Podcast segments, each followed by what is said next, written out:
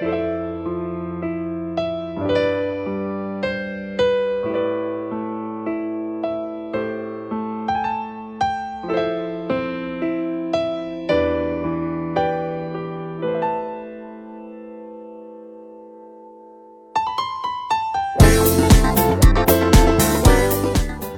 家好，这里是请上中环，You're listening to FM Hyper Central，我是王十七。我是 K。恩烈，今天热烈的欢迎一下我们新的嘉宾，是我们危机的前编辑，现在的广告界大佬啊，苍鬼苍老师，欢迎。大家好，我是苍鬼。New 弗兰我，靠，还还还有鼓掌啊，是吧？我靠，我刚才想学奥特曼叫来着，但想了一下，就应该学不像，算了。你学一下吧，学一下，苍老师。是，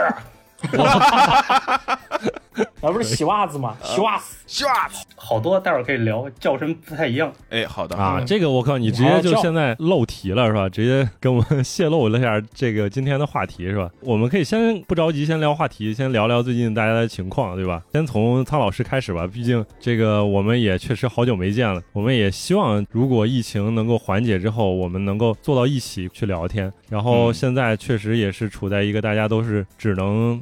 自己隔离在自己家里边儿这样一个状态，所以也可以把一些情况跟大家 update 一下，对吧？你怎么样？现在还行吧，其实嗯，我这边儿嗯、就是买东西困难一点，然后好就好在我家里大米储备的足。就是我老跟朋友吐槽的嘛，就是说我最近一个月吃的米可能比去年的多。那真是，啊，确实就是那个大米，好像这个东西现在也不是那么好买。如果当时存的多，是还挺明智的。我插一句，我们我杨浦区这边已经发了。两次物资了，然后在啊第二次的时候，他就发了一袋米。这袋米呢出了很多的问题，我们那楼群里面讨论，他说：“哎，我们家收到这个米，为什么里边有黑色的东西？”然后另外一家说：“嗯哎，我们收到这个米，为什为什么闻上去有一股那个臭脚丫的味道？”啊，对，这个米有问题。然后后来我们，因为我们那个楼组长特别负责任，他就把所有有问题的米全都给就是列上了，然后给他们换了全新的米啊。对，哦就这么就雷电这么一个事情奉还了对对对对对，雷电奉还。你把那个米扔到地上，说去你妈的，哪儿来的米？雷电奉还！我这儿官方上说是四月一号放到现在二十天嘛，其实我从上个月的十几号开始就无限二加二嘛。我操！先是把这边的就是河马商业区封了，那会儿我觉得没什么，就可能可能就是听说他们超市还有仓库有点问题嘛，也没怎么在意。我说反正外卖也点得着，就算了呗。嗯，然后嗯突然就出不去了，就什么都没有。啊，最近的情况就是社区它也发东西，但是发的嘛，它是按户发，它不按人头发。然后这边也属于群租房嘛，但是它没有乱打那么多隔断，它相当于是一个大的别墅，它不是有好多房间嘛，它一个一个房间租给别人的，哦，哦，你是租别墅，大别野，就是不是嗯，但是它很大。你比如说我这一楼是三个房间，二楼是三个房间，然后它啊地下室又巨大，我不知道它地下室又住了多少人。我靠大概反正我操！对，但你看，就是现在出来做核酸，一户是就是我们这一整栋，我看了一下是十二个人，你就想一户嗯。我物资十二个人分。我靠！那你真的确实分不到了，我靠，这个。对，我就所以说，就是我多说一句啊，你看，像我第一次分物资的时候呢，我只分到一根茄子，嗯，然后第二次好了一点儿，是两根白萝卜，一个嗯。那个卷心菜。嗯，然后第三次呢，就是可能也是跟社区说过这个事儿了，就是又稍微好了一点是什么呢？他们就是大米好几袋儿，但是呢划到每户头上就是两公斤一袋儿的大米，一个人分一公斤，就是对半分嘛。啊，油也是，嗯然后一瓶油就是说你要矿泉水瓶的，你出来接半瓶，然后另外半瓶给人分，差不多就是这个情况。哦，那你没分着肉啊？好难。肉，我们这儿发的屋子里就没有肉，就还是不就不就没放分到肉过肉啊？对，嗯没有肉，两个那个盐坊火腿嘛。午午餐肉哦，啊，那那午。餐肉也得分啊，对吧？如果是只发两根儿的话，大家要切，然后对半儿再对半儿，是吧？这种哦，那那个不是，每个人那午餐肉就是两个，就小的那种，极小的那种，嗯两个。啊，是每个人哦两个，是吧？对，每个人两个。那还行，那还行。我们是每户就两根儿，对吧？我们是每户就两根儿吗？我操！这什么每户两根儿，我们都没有呢。哦，那那每个地方物资不一样啊，对吧？这没办法。对啊，对啊，嗯，还是得靠自己要争取，就是你一定要跟自己所在街道的居委会啊，或者是一些什么更大一点的居委会，你一定要去跟他反映这个事情。你只有争取，你才会有反馈下来。我们居委会已经都进去了。进去是什么意思？隔离了吗？阳了是吗？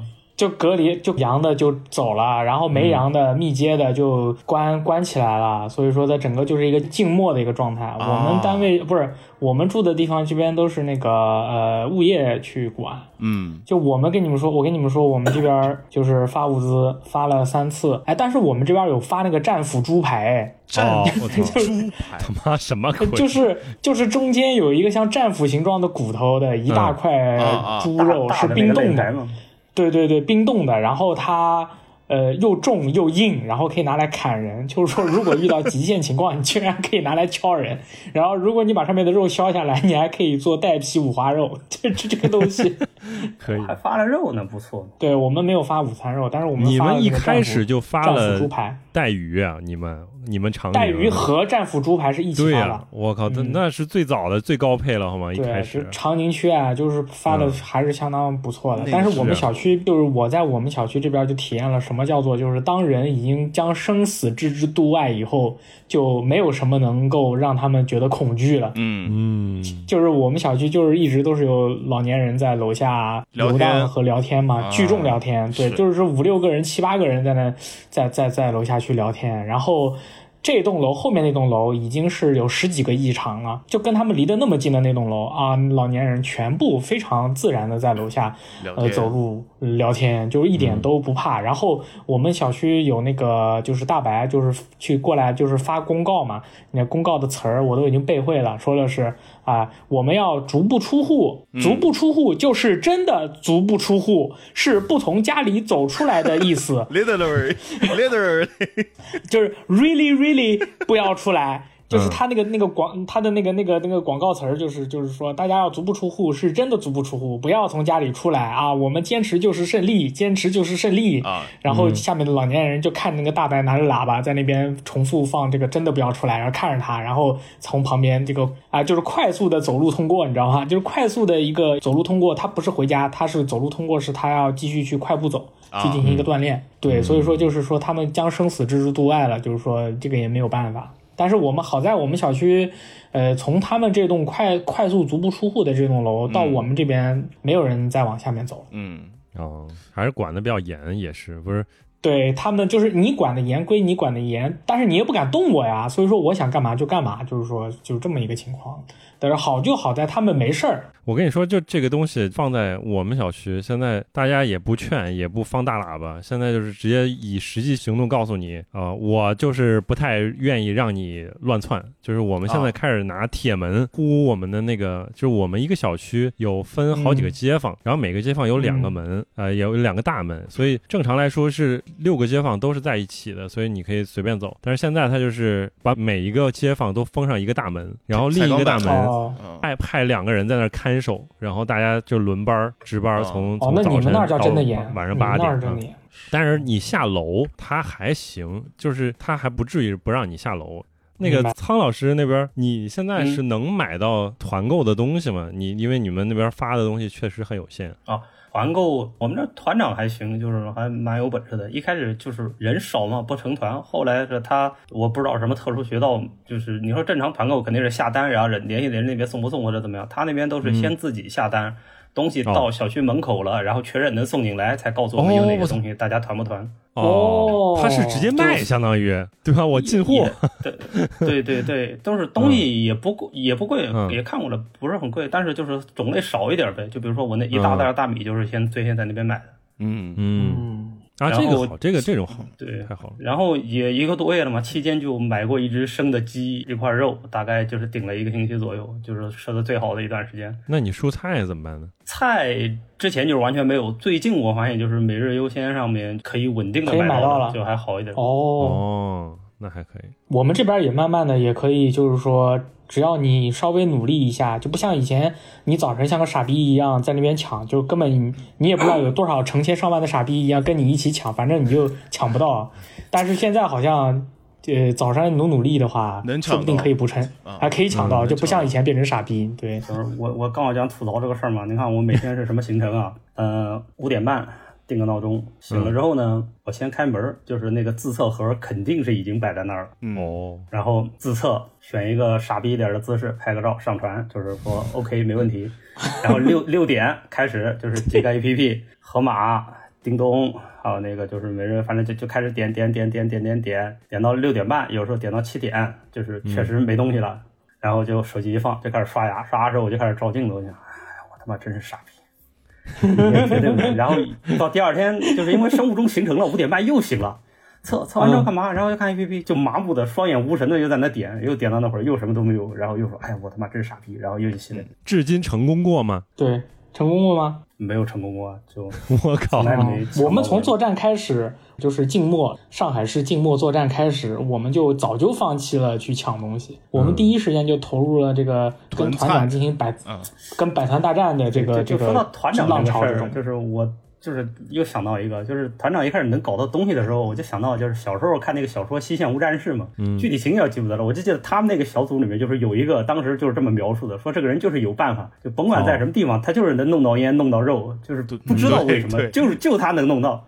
然后我就看我的奥特曼，就是我看到我那个团长的时候，我就老想到那个角色。哎呀，还是人家有办法。我想到的是那个《肖申克的救赎》里面啊，上帝是吧？对，他能搞到任何就是你想要的东西。我当时我甚至有一度想过，就是当我发现我又要抢菜，然后又怎么样，就是的时候，我就恐慌到说我肯定是抢不到的。然后我就开始研究说怎么能搞到菜什么之类。我当时看那个公众号有那种官方。公众号他会直接发那种就真的供应商的信息，然后每一个都是什么三十份啊、五十份、一百份起订，看就是有那种最低一点的。我说有那种啊一份大概四十多块钱，然后三十份起订的话，那其实加起来就是一批的话也还行，一千块钱我靠买好多菜。然后我想说。实在没有菜的话，我就直接进一批，就先尽量吃，然后看看能不能转给别人什么之类的。我我也甚至想过这个事儿，但是后来确实我们也是社区发，然后另外那个我们邻居他们是趁上海浦西静默作战，对静默作战之前，然后他们就是趁机回到了他们爸妈家，所以后来发的物资他们一次都没有拿拿到过嘛，就是都是我们帮他拿，然后他说啊。这个有些放不住啊什么之类的。然后就让我们吃了，所以我们等于。社区的物资，我们俩人直接就是两份儿的，所以就就不太缺对这方面。对，但是有些特定的东西还是缺，比如说当时没有鸡蛋，包括什么那个肉什么之类的发的也少，所以就想法怎么办。反正后来也是一个方面，就是有一些那种呃小区的店他会开嘛，然后我们就联系那个对那个店，然后说最近来个什么，这个该搞得非常像地下工作了似的，我靠！然后我那天看到有人自己拿了一个呃。呃，那个消毒喷雾在那喷喷喷，供销社的感觉。对对对对，啊，而且你以前玩那些生存类游戏，不是老有这种场景吗？说跟人换点什么，或者是在哪个犄角旮旯有个不起眼的商人买点什么。对啊，我在家里面，我在家里面翻抽屉呢。我那天在家里面翻抽屉，翻出来七个塔科夫的巧克力。呵，我靠！你知道我当时我翻出七个塔科夫的巧克力的时候，我就感觉他妈的就是是上帝为我打开了一扇门，你知道吗？那巧克力他妈还反光，然后我心里就在盘算的，第一件事我就盘算着我这七个巧克力是怎么准备在社区群里面跟大家换东西，因为之前是拿带鱼换了一瓶牛奶，嗯，然后后来我就在想我怎么拿这个巧克力去跟别人换东西啊，这美的不得了，我就感觉我现在就是。呃，一个特别有钱的人，因为之前本来是准备拿胡萝卜，就是这种跌破发行价的东西，这个不行，这个跟别人这个 跌破发行价的东西就跟别人换。后来发现硬通货的话，真的就是什么酒啊，然后巧克力，就是我玩的一个游戏叫《逃离塔科夫》，在那个游戏里面贵的东西，在这次上海静默作战里面都非常的可以很好的拿来去换东西，比如说巧克力啊、糖啊。设计是有道理的。杰克丹尼酒啊，威士忌啊，拿来换，居然打通了，你知道吗？就真的是这些东西，还有罐头，朋友们，还有罐头，哇，那真是硬通货呀！你他妈一份换十份都可以，真的。哎，我觉我觉得我跟你们比起来，真的好太多了。你过分了，你那个就感觉完全是在两个不同的世界。因为我其实我一开始跟苍龟老师是一样的，我是直接放弃了抢菜这样的一个环节，因为我觉得以我多年的就是抢东西的那个经验来说，我是不可能抢到的。因为以前我也参加过抢鞋、抢衣服，然后就抢不过别人。但是我身边真的有朋友靠这个为生的，这次能抢到很多很多东西。然后我就一开始也是投入到那个团东西的这样的一个活动当中，所以我一开始通过某些途径啊，认识了我们小区群里面几位团长，就是通过这一次的静默作战，我也是才发现原来我们小区里面的能人有这么多。嗯，就像你们说的，就是你不可能，哎，这个人。哪来的这这些资源呢？哪来这个途径呢？就是你根本想不到。呃，我是四月一号开始那个封锁，到现在将近二十天的时间，我团成功了两次肯德基，然后他妈的，对我你都飞死啊你！但是就是对以前经常就是我们我们跟就是我跟大力还有就是老王他们说，哎，今天是那个疯狂星期四，所以到真正当自己被封锁的时候，你会想到。那些离自己远去的日子是多么的珍贵。就是我今天去团，对我今天去团成了肯德基，但是我团的不是说明天到的，我团的是大后天的。就是我今天团的东西，它大后天才到，然后是永远那几个套餐。所以当我在这几天里面吃到第一顿肯德基的时候，我真的想哭，就那种好久没有得到的味道又重新回来了。你你反正过分了，我跟你。对，你你从前。没有正眼看过的那些食物，嗯，这次他有充分的时间在你的唾液里面咀嚼在味蕾上跳舞，对对，就是就是那种感觉，就是真的，就是你以前没有认真吃过的那些东西，就是慢慢的去咀嚼它的时候，你就发现它的那种。真我的味道，就从你真的真真真正的那种感受到。之前你就吃很多什么巧克力啊什么，你都那种囫囵吞吃嘛。然后像我们家，我们家之前其实还我们家物资相当丰富，因为我跟我老婆都有在家囤东西的习惯。我们甚至还有一个两年前买的 M M 豆没吃掉啊，一直放在冰箱里。两年吗？两年，两年的 M M 豆。出去换东西。对对对，就是这个东西呢，就是换东西可能不好意思，但是我们会吃，然后我们每天一人吃一颗，然后就吃完了一颗，就是每天的配给就是一颗，然后就是每天吃这一颗的时候就很就是那种你知道你吃那个一颗 M M 豆，就你以前吃 M M 豆一把一把吃嘛，对吧？就是想到魔方大厦那个剧情，就是对，就是倒出三个豆子来说这个是蔬菜，这个是鸡，然后一看都是那个小小药丸。对对，然后你一吃，然后你就感觉哇，就是你今天就一就你今天就因为这一颗 M M 豆，你被点亮了。然后我们在这之前，我们收拾冰箱的时候。我们当时是买了个 M M 豆套餐，有好几个，我们还扔掉了一盒，现在就特别后悔。嗯，我这次发现可乐真的也是个硬通货，就是我买了有二十四瓶那种小的迷你迷你罐，对，迷你罐三百毫升的。后来拿这个可乐去换过一袋味精，到后边我发现那个调味料真的特别的珍贵，葱姜蒜味精，就因为你做菜你需要这些东西。因为你就 不然就食之无味。我靠，我们就是现在啊，我们录音的现在，right now right here，嗯通知我们到楼下去领麦片。你要不先去一下啊？没事没事，我们家还有我老婆可以领。对啊，没关系没关系。反正这次我对自己就是说，发现我对吃的是真不挑，但就是说。有好的当然更好了，但是就是如此单调，我这这就还行，就没这么狂躁。啊。我回忆了一下，你看，就是白米饭的几种吃法啊，普通白米饭、白水泡饭，然后酱油炒饭，因为我是没有鸡蛋的。然后呢，再后来就是再后来酱油我也没了，没有调味料，不是我中间买了一只鸡，还有有零星的蔬菜嘛，分到茄子、萝卜什么的嘛，就白水煮一切，煮完之后就是那个菜往汤汤汤泡饭，然后呢，就是那个鸡不带的鸡汤有点味儿嘛，就是。一每天鸡肉鸡汤泡一点，然后就这也吃了两三个星期。嗯，稀饭盖米饭吃了吗？我就是个妈，就是说说除了有点便秘之外呢，就还好哦。嗯，没没有说变胖或者变瘦，感觉还可以，对，就正常。然后还能供得上。就是我最近就有一个也不叫痛苦的领悟吧，就现在我爷爷家里还有一面镜子，嗯，是老的那个镜子，上面写的是什么呢？叫积粮不称霸。我一开始以前也没没觉得有什么毛病，后来我就想说，感觉这句子不通，我就问我爷爷，我爷爷说哦。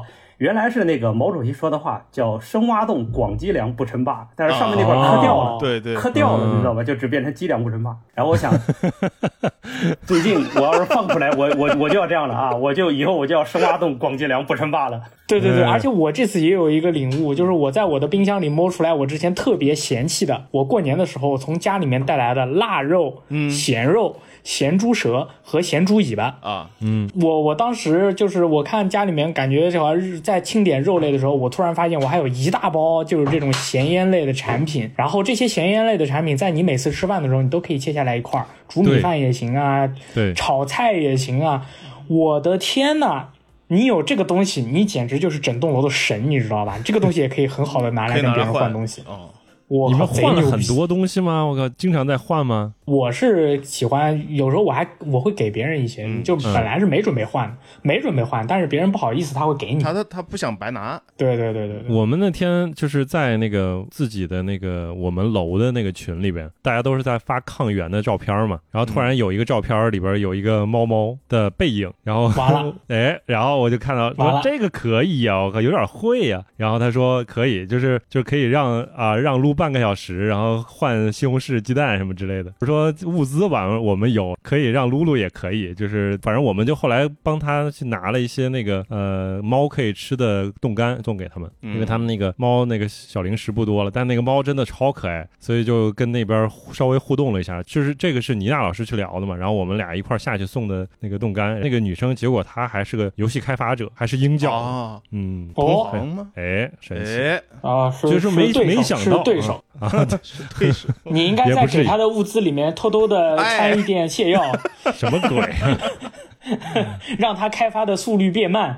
可恶的对手。对然后分享一下我最近的美好心情，就是昨天呃之前就是有一批物资到了，然后也是团购的，是团购了鸡翅，然后我昨天跟倪娜老师一块儿分工合作，一块儿做了炸鸡翅。当我吃到这个炸鸡翅的时候，我真的发出了哭腔，我操，真的太他妈好吃了，就啊，很脆听出来了，就是只有我是单身？对 对对，你明白了吧，苍鬼？你终于明不是白了什么我之前也是是终于明白了 受害者啊，他他隔三差五的说我们小区又团购了 KFC，然后发了个照片给我，然后我说我们小区阿肯啊，然后我说啊我们小区不可能团这个东西，因为我们小区老破小，基本都是大爷大妈，非必要不团购，对吧？所所以基本都是你最多最多团购个生肉什么的，那个胡萝卜就乱七八糟这种可以了，就什么肯德基什么哎就是真的真的不可能好吗？我也发现了，就是你团东西的质量和种类，完全是取决于你们小区里面的年轻人的基数大概有多少。就是取决于你的房价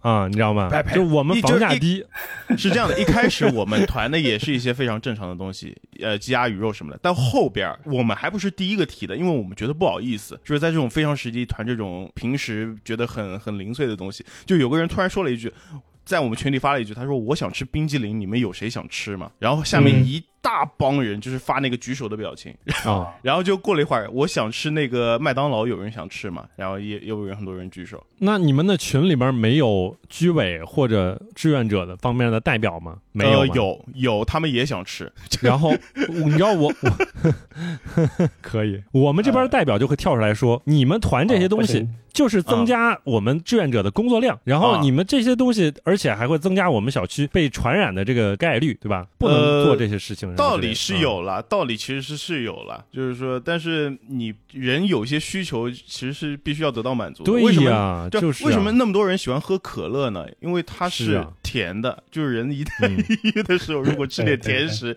你马上就会快乐。还行啊，这还有两天，我这边京东应该就到了，那会儿应该就有我了要什靠么有什！么。你这边赶紧补补营养吧，真的，我觉得苍老师这边确实是有点艰苦，现在对吧？这天天的确，水煮菜、水煮肉啊，白水泡米饭，这个太惨了。就莫名的健身套餐是吧？就是我朋友吐槽我说我说最近心情有点差，然后我朋友说说缺碳水了是吗？然后我给他看就白水泡饭，我说老子有的就是碳水，啊，我跟你说，苍贵老师，你就一边吃着这个东西，一边在家多做一点肌肉锻炼，你甚至能长肌肉出来啊！我操！啊，你看什么都不干，使劲睡觉，然后又使劲吃碳水和鸡肉，然后又练肌肉。我跟你说，这是一个绝好的练肌肉的机会，是非常适合男女老幼的，知道吧？可以可以嗯，可以可以可以，我们这个都大家 说分享了一下最近这个居家的各种情况，对吧？就有的好点儿，有的差点儿，是吧？这个好点儿的，这就是天天吃健身套餐的；差一点儿的，就是天天吃垃圾食品的啊，对对是吧？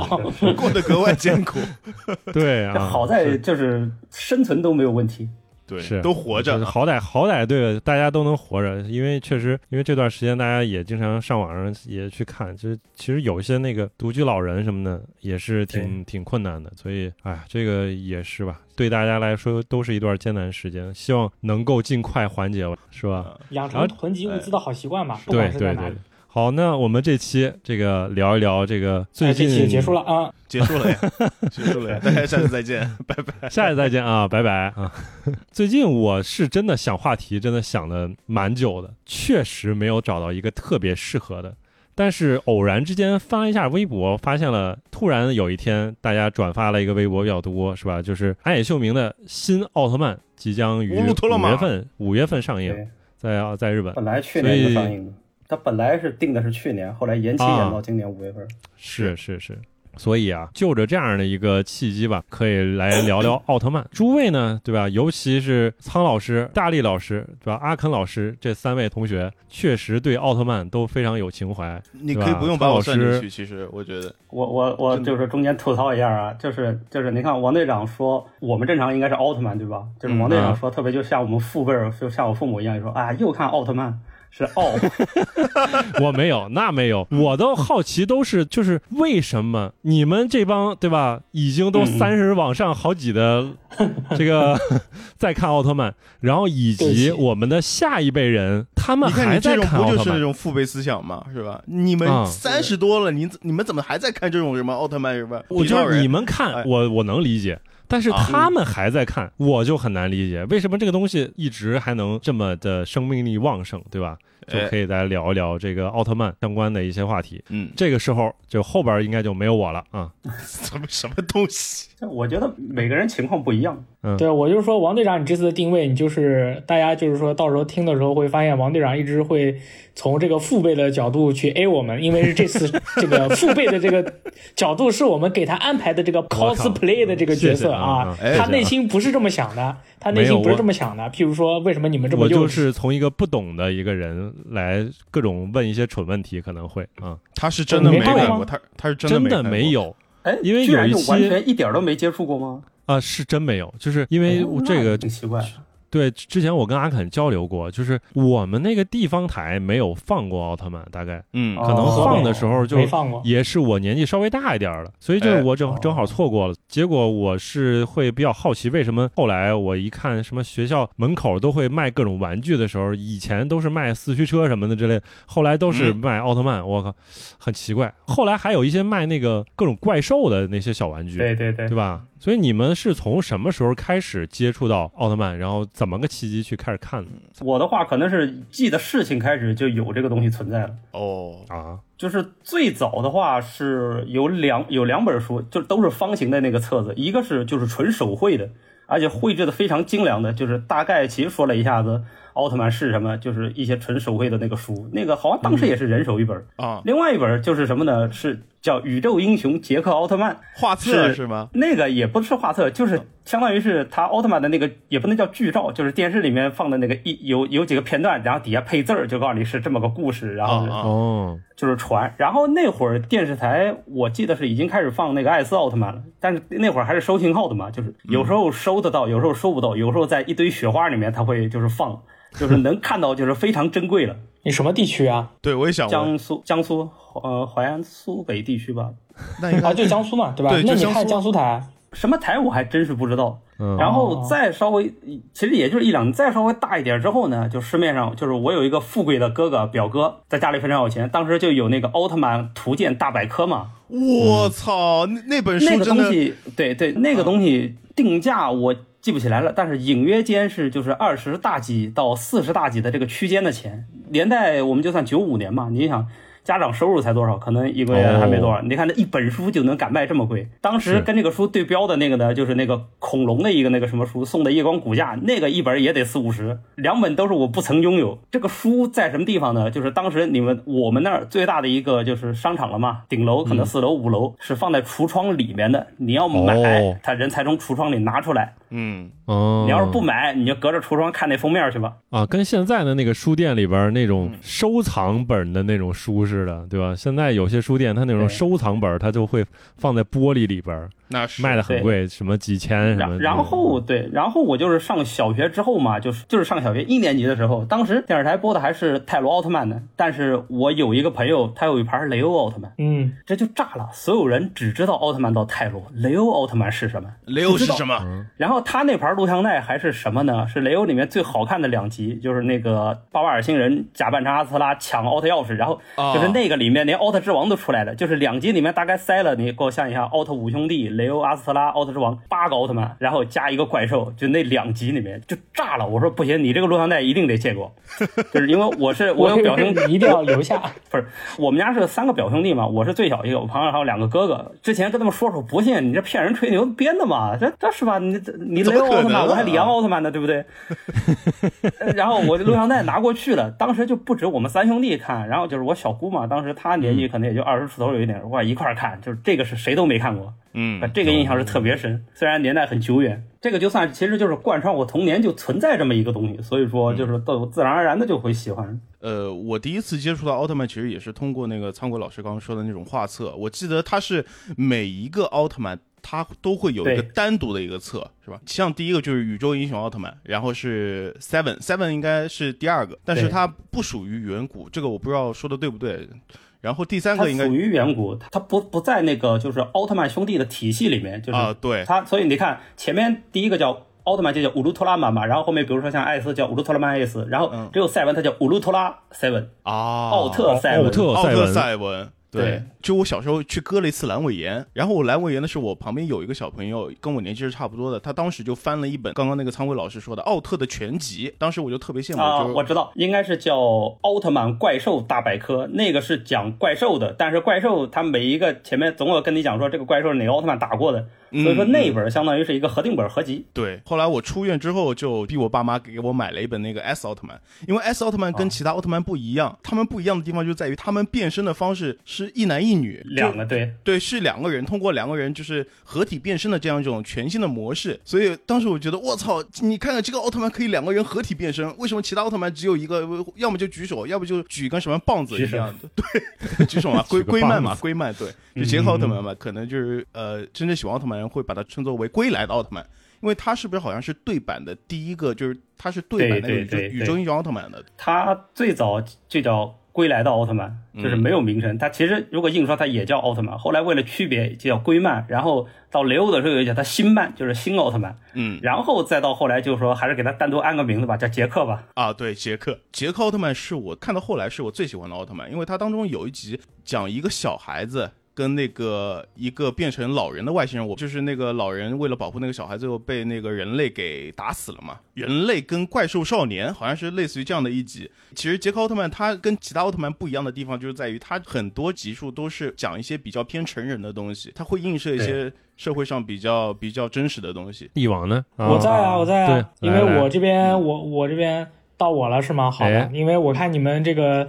在我一直在。再进行回忆，因为你们小时候说的那些杂志和书本的话，我应该是通过各种各样的手段吧，然后家里面都买过一些嘛，就是奥特曼百科和全集，它是分了很多人，就是你每个奥特曼几乎几乎都有那么一本，当然可能后面就是葛雷或者帕瓦特，他可能好像有有有有有，他有是有有。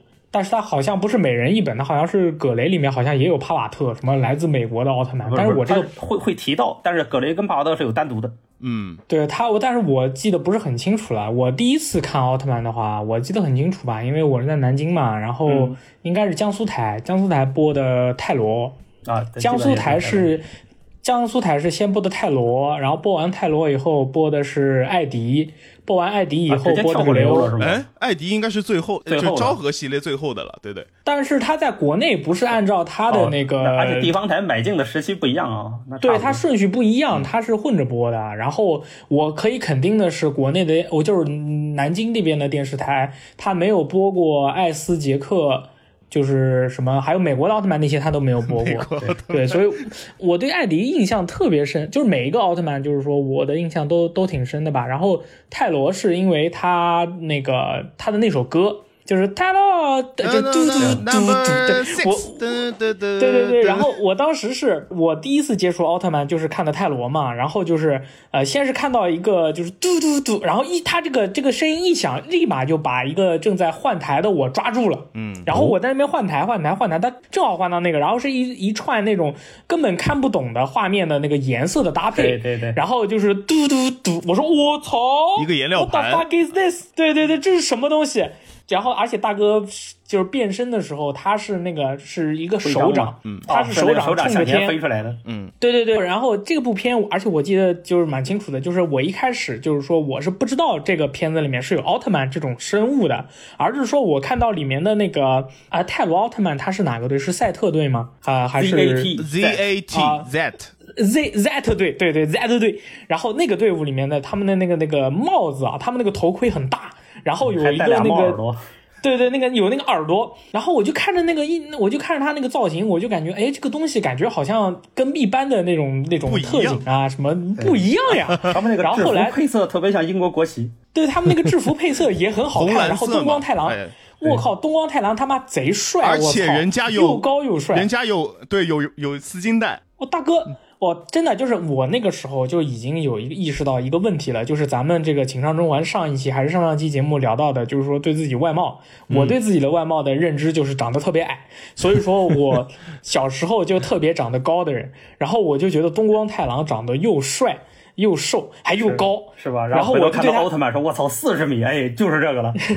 就是你了，我还能变高，我还有机会变高。只要我成为奥特曼，我他妈就能变高。对，然后我就抱着这样怀揣着这样的一个儿时的理想，然后就看了下去。结果发现他不是后来变泰罗了嘛？然后那个徽章拿出来，那个徽章也特别好看。然后变完了以后，我就我就想，我说，哎，这个 Z 队他们这个整个人的这一套呃头盔也好，一套制服也好，我感觉他跟这个奥特曼的这个造型是很搭配的。嗯，”有美学设计，对对对对，虽然在故事背景上，他们两者没有没有关系的，就是这个是我们人类的这个呃这个这个 defense 的一个组织，那么奥特曼是奥特曼，你们俩根本就可能都不知道对方是从哪来的，哎。但是他们俩他们的这一套美学设计是一样的，我就然后在这之后，我每次就认知这一代这个作品是不是奥特曼的时候，我就看他们的那个战队那帮人穿的那个衣服是不是那种是是不是那种有那种奥特曼风格的那种衣服，这个就。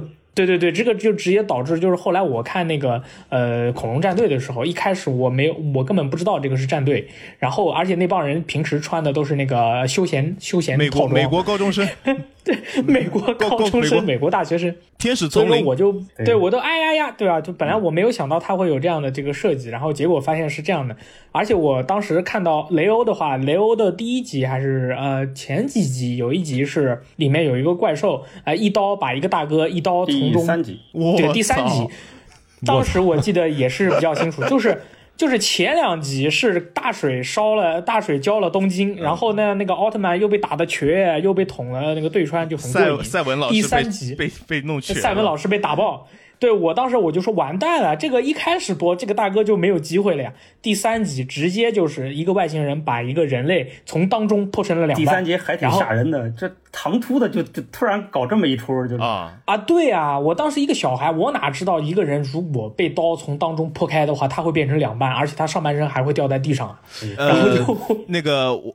那个，我们先暂停一下。老王，你有什么问题可以先问我，啊，你可以先问。给你一点参与感。我不是我，我听着挺开心的。我主要是我 我问一个非常蠢的问题啊，就是啊嗯，就是这这些奥特曼之间的关系是啥？就是你们说了，就是最兄弟初的啊，最初的初代是叫什么？就是我就我大概说一下子，他嗯最早最早的话，就是初代那个奥特曼，当时他没有想做成系列，所以说他就叫奥特曼。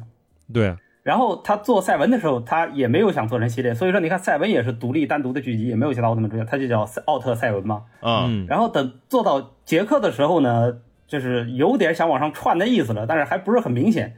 所以杰克里面只有偶尔会有赛文或者是初代出来客串一下，但是联系的也没有这么紧密。所以说，你看杰克他当时也没有一个正规的名称，就叫归来的奥特曼。那他嗯到底是什么，他也没有说。然后到艾斯的时候，这个片儿就可能有点走商业化，或者看就是人气也很高嘛，小孩子也很喜欢，就正式引入了就是奥特五兄弟这个设定。嗯，哦，就是说从他们的那个队长是吧，那位大人岩头佐菲，然后到奥特曼，然后是赛文，然后是杰克，然后是艾斯，这五个嘛是叫五兄弟，但是是完全没有血缘关系的，就相当于是结义兄弟嘛。哦，就是他有一个统，就是如果再往前倒的话，是他们最后补的设定是，就是说他们那个星球就是奥特 M 八七光云嘛，它是最早是一个。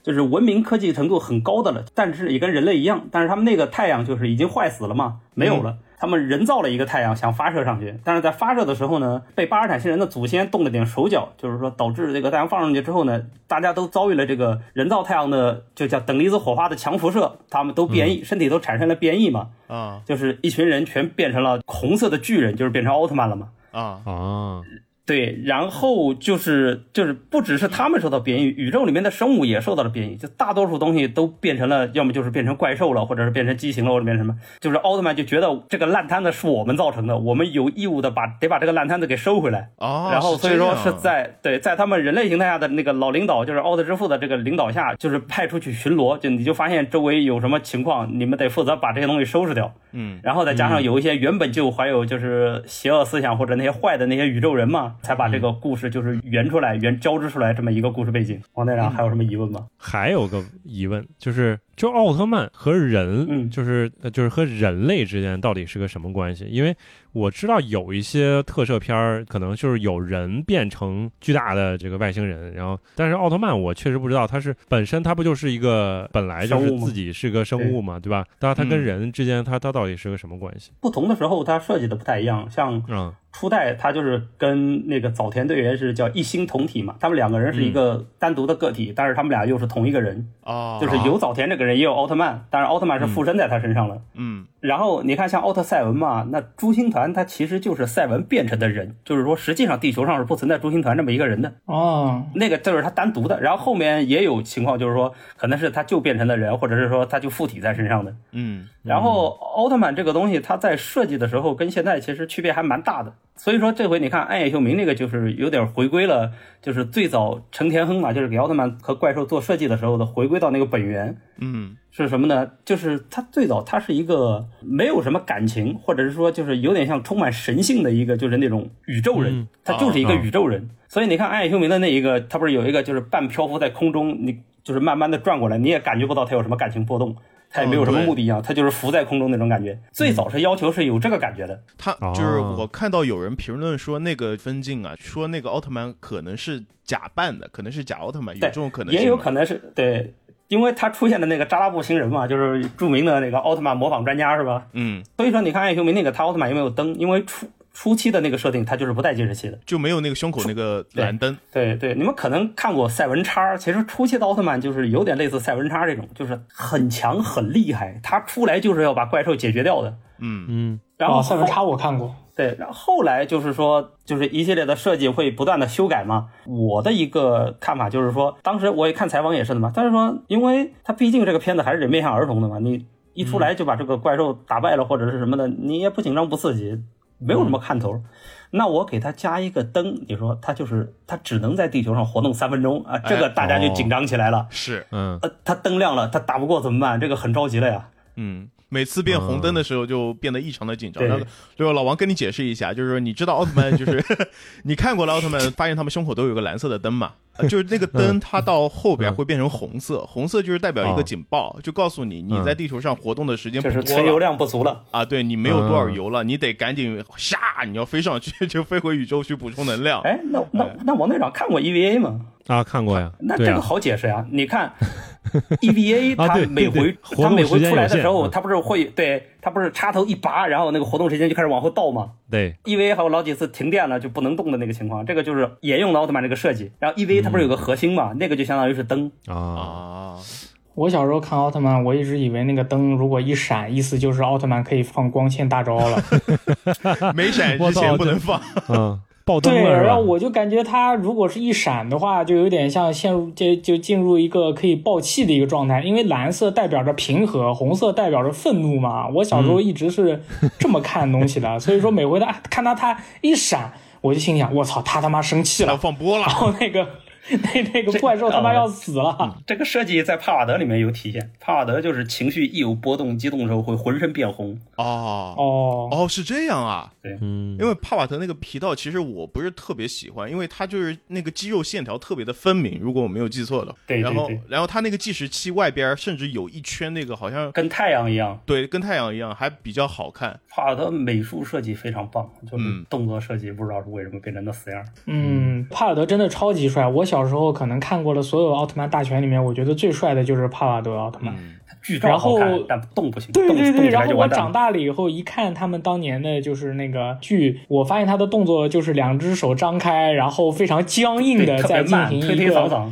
啊，就是这个他那个慢的那个动作，以及他那个就不成熟的动作，让人就是怀疑说那个里面就是那个皮套演员，就是说他根本就不想干这个事情，有一种这种感觉，就根本不想干，就好像啊，老板说随便找了一个人说，哎，要不然你来演他吧，然后那个人说，哎，皮套里面很热，哎，要超痒，你只要把手张开就可以了啦。不行不行，你就要演。然后他说：“那我就最大限度的做一些小动作好了，然后就干这个事情。”这个也有好多说法，就是也众说纷纭。一个是说，就是说他是有年龄限制的嘛，就虽然是奥特曼，但是他不能太暴力。暴力啊。还有一个就是说，就是因为帕尔德跟他那个怪兽就是设计的皮套非常好看，怪兽就哪怕现如今你拿出来也是可以，就是跟一流大片媲美的，就是那种皮套设计。嗯。但是就是以当时的那个技术，你设计的这么好看，它就不能大动啊，就不能怎么动，就这个模型一样，你要是可动的话，就得牺牲一点造型上的感觉，那肯定是不可动的那个模型造型上就更好看。嗯，对。呃，那既然已经说到皮套了，就是灿鬼老师，咱们聊回到那个宇宙英雄奥特曼啊，就是咱们都知道他第一版他那个面具，就是他那个脸。是那个坑磕磕洼洼的坑洼脸，俗称的硫酸脸。但它是经过什么样的调整？就是调整到后面那几版的？一共是三版嘛，A、B、C 型脸嘛。啊，A 型脸其实最像外星人。那这一开始大家也没有规定是吧？因为后来就是墨守成规，他脸是规整的或者什么啊。最早大家没有概念的时候，他就说哦是宇宙来的，那他长什么样的谁知道呢？那坑坑洼那可能觉得宇宙人长得就是这样。那不好看。后来就是后来他慢慢调整的嘛。然后到 B 型脸的时候，你就可以看见他那个眼睛啊跟嘴角，感觉好像是在笑一样。嗯，脸也很消瘦，就是那种平稳的。就 B 型脸，好多人都喜欢。然后到 C 型脸就有点很圆润了，就有点带着那种就是跟佛像一样的那种感觉了。嗯，而且 而且 C 形态那个就是比较常见的，就是肌肉壮瓷那一段那一半啊。嗯，就是比较常见的图鉴上常用的那个图，就 C 型脸，我觉得是最好看的啊。我印象里面，奥特曼真的就是初代的宇宙英雄奥特曼，给我的印象就是他他是个大鸡巴，他特别擅长投技。就是说，所有的奥特曼就是看下来的话，我就感觉就是说初代是最强壮、最擅长投技和近身作战的一个猛男。就是之后的那些猛男，如果就我的印象里面，就是如果后面的那些朋友跟他近身就是进行投摔头啊什么的话，或者是比。比谁力气大的话，可估计跟他比都是趋于劣势。哇，他那个肌肉太好看了，我操！这个设计也我没有考证过，那可能跟时代也有一点关系。因为在初代的时候，当时是日日衰嘛，就是日本的那个 WWE 嘛，日衰是一个上升期。当时日衰它有个明星嘛，叫巨人马场嘛。啊，就是大家都喜欢看，所以说当时你又看海报，也有巨人马场跟奥特曼摔，巨人马场摔怪兽，也有这种海报。我不知道是不是因为这种关系，知道吧？就大家就是相当于是那会儿摔跤，相当于是日本一个也是一个就是国民格斗技一样的，或者小孩也喜欢模仿或者怎么样。我怀疑是有这样的一个就是考量在里面啊。嗯嗯明白。这个也确实是初代奥特曼跟其他的那些奥特曼一个比较大的一个区别，就是你看谁特别擅长摔人，而且他特别肌肉特别丰满。他基本上他就是初代，因为有时候你可能初代和杰克、加克你有点分不清楚。还有佐菲，就是不看花纹的话，还还有沙弗林是吧？还有跟沙弗林也分。佐菲是身上唯一有铆钉的男人。哎，那个光波是所有人都会吗？对，就是还不太一样，就是初代的那个叫斯派修姆光线嘛。嗯，就是 special spe 那个音译哦，就是 special 吗？特殊特别的光线啊。然后赛文的那个呢，就是你看初代那个是在两个手腕上对插一个十字，赛文的那个呢就是放到了那个就是手肘那个位置，叫梅塔利姆嘛。然后杰克就是两种都有，就是十字的跟放到手肘的，好像都会。嗯，再到艾斯，反正就是其实大同小异，后面会稍微改点名字。再到泰罗，泰罗是他自己的一个，他是会吸收太阳能嘛，叫泰罗之光。先是双手举高举头顶，全身变彩色嘛，就是吸一个能量，然后再开始放。就是那动作是不一样嘛，就是。因为我就是我刻板印象里边的那个奥特曼的动作，就是对，就是那个手尖碰着另一边的手肘，跟举手一样的那个动作是谁的？哦，那个是 S 的是吗？就是说奥特曼这个就是光线的这个细节，我刚好再说一句，就是 PS 二上不是有奥特曼进化格斗吗？啊，嗯，有这么个游戏，就是大家可能多数玩的是三，其实一我觉得是最好的。一它有大量的原创剧情，而且细节就是有一些原设的细节，它反映的非常真实。就比如说像初代发的那个光线嘛，它是一个很帅的慢动作。初代会就是先半蹲下来，两只手向后，然后你就会发现他两只手上开始就是运聚能量，就是有蓝色的这个查克拉在手上。嗯，然后它是一个就是往前一甩，不是，它是会跟你就是扛着火箭炮一样，它是也是一个半蹲，做出一个就是好像是有反作用力。减轻反作用力的那个样子，蹲在这开始发射啊！一发射的时候，就是如果你这关场景是在城市，你后面的就是那个会激起大量的尘土，楼房都会被震塌，因为就是力量很大嘛。你旁边这个东西过去肯定会被震塌。然后初代也是会一个很大的反作用力向后面被震退，就是好几步，就是你能感觉到这个力量会出来，就跟这次那个暗夜雄明预告片里一样。你看它发射那个光线的时候，都已经打穿那个山体了。赛文也是，就是在那个游戏里面，赛文也是会先拿就是身体。胸部的这个太阳能光板先一个吸收能量，然后发射，也是一个很大的反作用力向后退。发射完之后，他浑身那个就是胸前的那个光板会有一个散热，会一一阵阵白烟冒出来，会把这个细节做出来。那我有个问题，苍坤老师，你觉得杰克奥特曼如果少了那个奥特之母，是奥特之母给他的那个手镯啊的话，赛文拿拿来的啊，赛文那 赛文的手镯的话，你觉得他的实力会下降几成呢？这个。比武的话，我就不好说了，因为好多东西比武的话没什么意思。但是就是我看过，就是暗夜秀明不是最喜欢杰克嘛？我看过暗夜秀明跟那个就是杰克那个演员，就管他香秀树老师吧，是吧？香秀树对，两人对谈的时候也提到过，就是香秀树本人他也说了，说杰克确实挺弱的。暗夜秀明也吐槽着嘛，说对，没有这个手镯就没法战斗了。香秀树说，对，是我当时也觉得，道具之王，我操，是。我觉得也是算是做呲了，因为就是有这个法宝，你总得用啊，你不用的话，是吧？这不就白做了这个法宝吗？嗯，应该是拍摄上的考虑。嗯，因为杰克奥特曼是我比较喜欢的一位嘛，然后我就记得他可以在任何时候，比如说他打雪女那一关，因为雪女那一关就是相信你们看过，你们都知道比较吓人，因为他被分尸了嘛。然后他晚上对于雪女的那种描写，算是我的一个童年阴影。这个也是他们就是奥特曼惯用的嘛，有时候会做一些反思，有时候会影射一些东西，有时候就是拿日本。的那些民俗传说，像雪女就是杰克，对应杰克这个就是哦，就那集老王他那集被分尸了，就是你就我第一次看到奥特曼被分尸了，奥特曼被分尸了，就是我第一次看到在电视上看到奥特曼他的身体被分成一块一块，从来只是他分尸别人，对，从来只是看到他用光线把其他怪兽给弄爆了，但是你从来没有看到过一个奥特曼被分尸，那太冲击了吧！我天哪，的确是，这也算是一个隐藏设定。哎，肯老师，你是在哪个频道上看的杰克奥特曼呀？我是不记得国内有播过，电视台上播过杰克。我其实我是在上海教育电视台，就是我东方电视台，我在教育电视台，就是教育电视台，它是它的 logo 是台台标是一个绿叶，我们小时候叫做绿叶频道。它的的确确就是按照那个奥特曼的顺序去放。对，因为首播就是在那个台。对对，我们那边就是如果你要看杰克的话，你就得买 VCD 了。哦，那已经是 VCD 时代。我那会儿要么是租录像带，要么就是后来。他地方台暑期嘛，为了打发无聊的这个儿童时间，他就是干两件事儿，一个是一天播四集《灌篮高手》，啊，对对对，有了，一天四集，对，然后还有就是按着这个就是引进的顺序开始播奥特曼，就是也是一天一集，一天一集，就就这么播，一直播到艾迪结束为止。哦，你们那边这么凶的吗？这样播，那我要爽死了。还好没有这样播，就就这么播。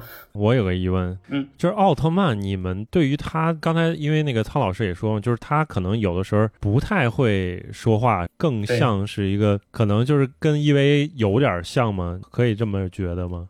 他就是一个宇宙人嘛，嗯，应该正常来说，他应该是一个就是不太表露自己感情的一个外星生物。嗯，所以就是他们每一个这个奥特曼的角色，他其实没有特别强的一个角色上性格上的这样一个设定，是吧？嗯，所以才要有就是变身的那个人叫人间体的这个东西。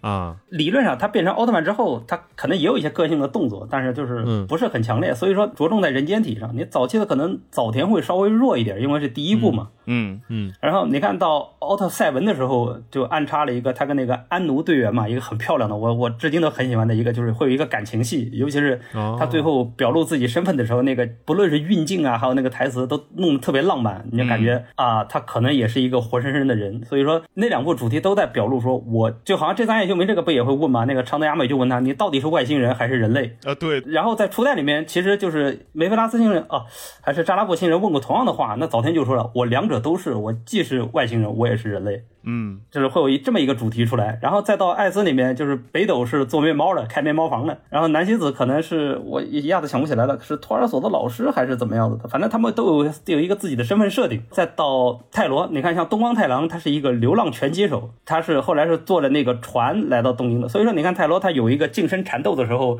是一个很。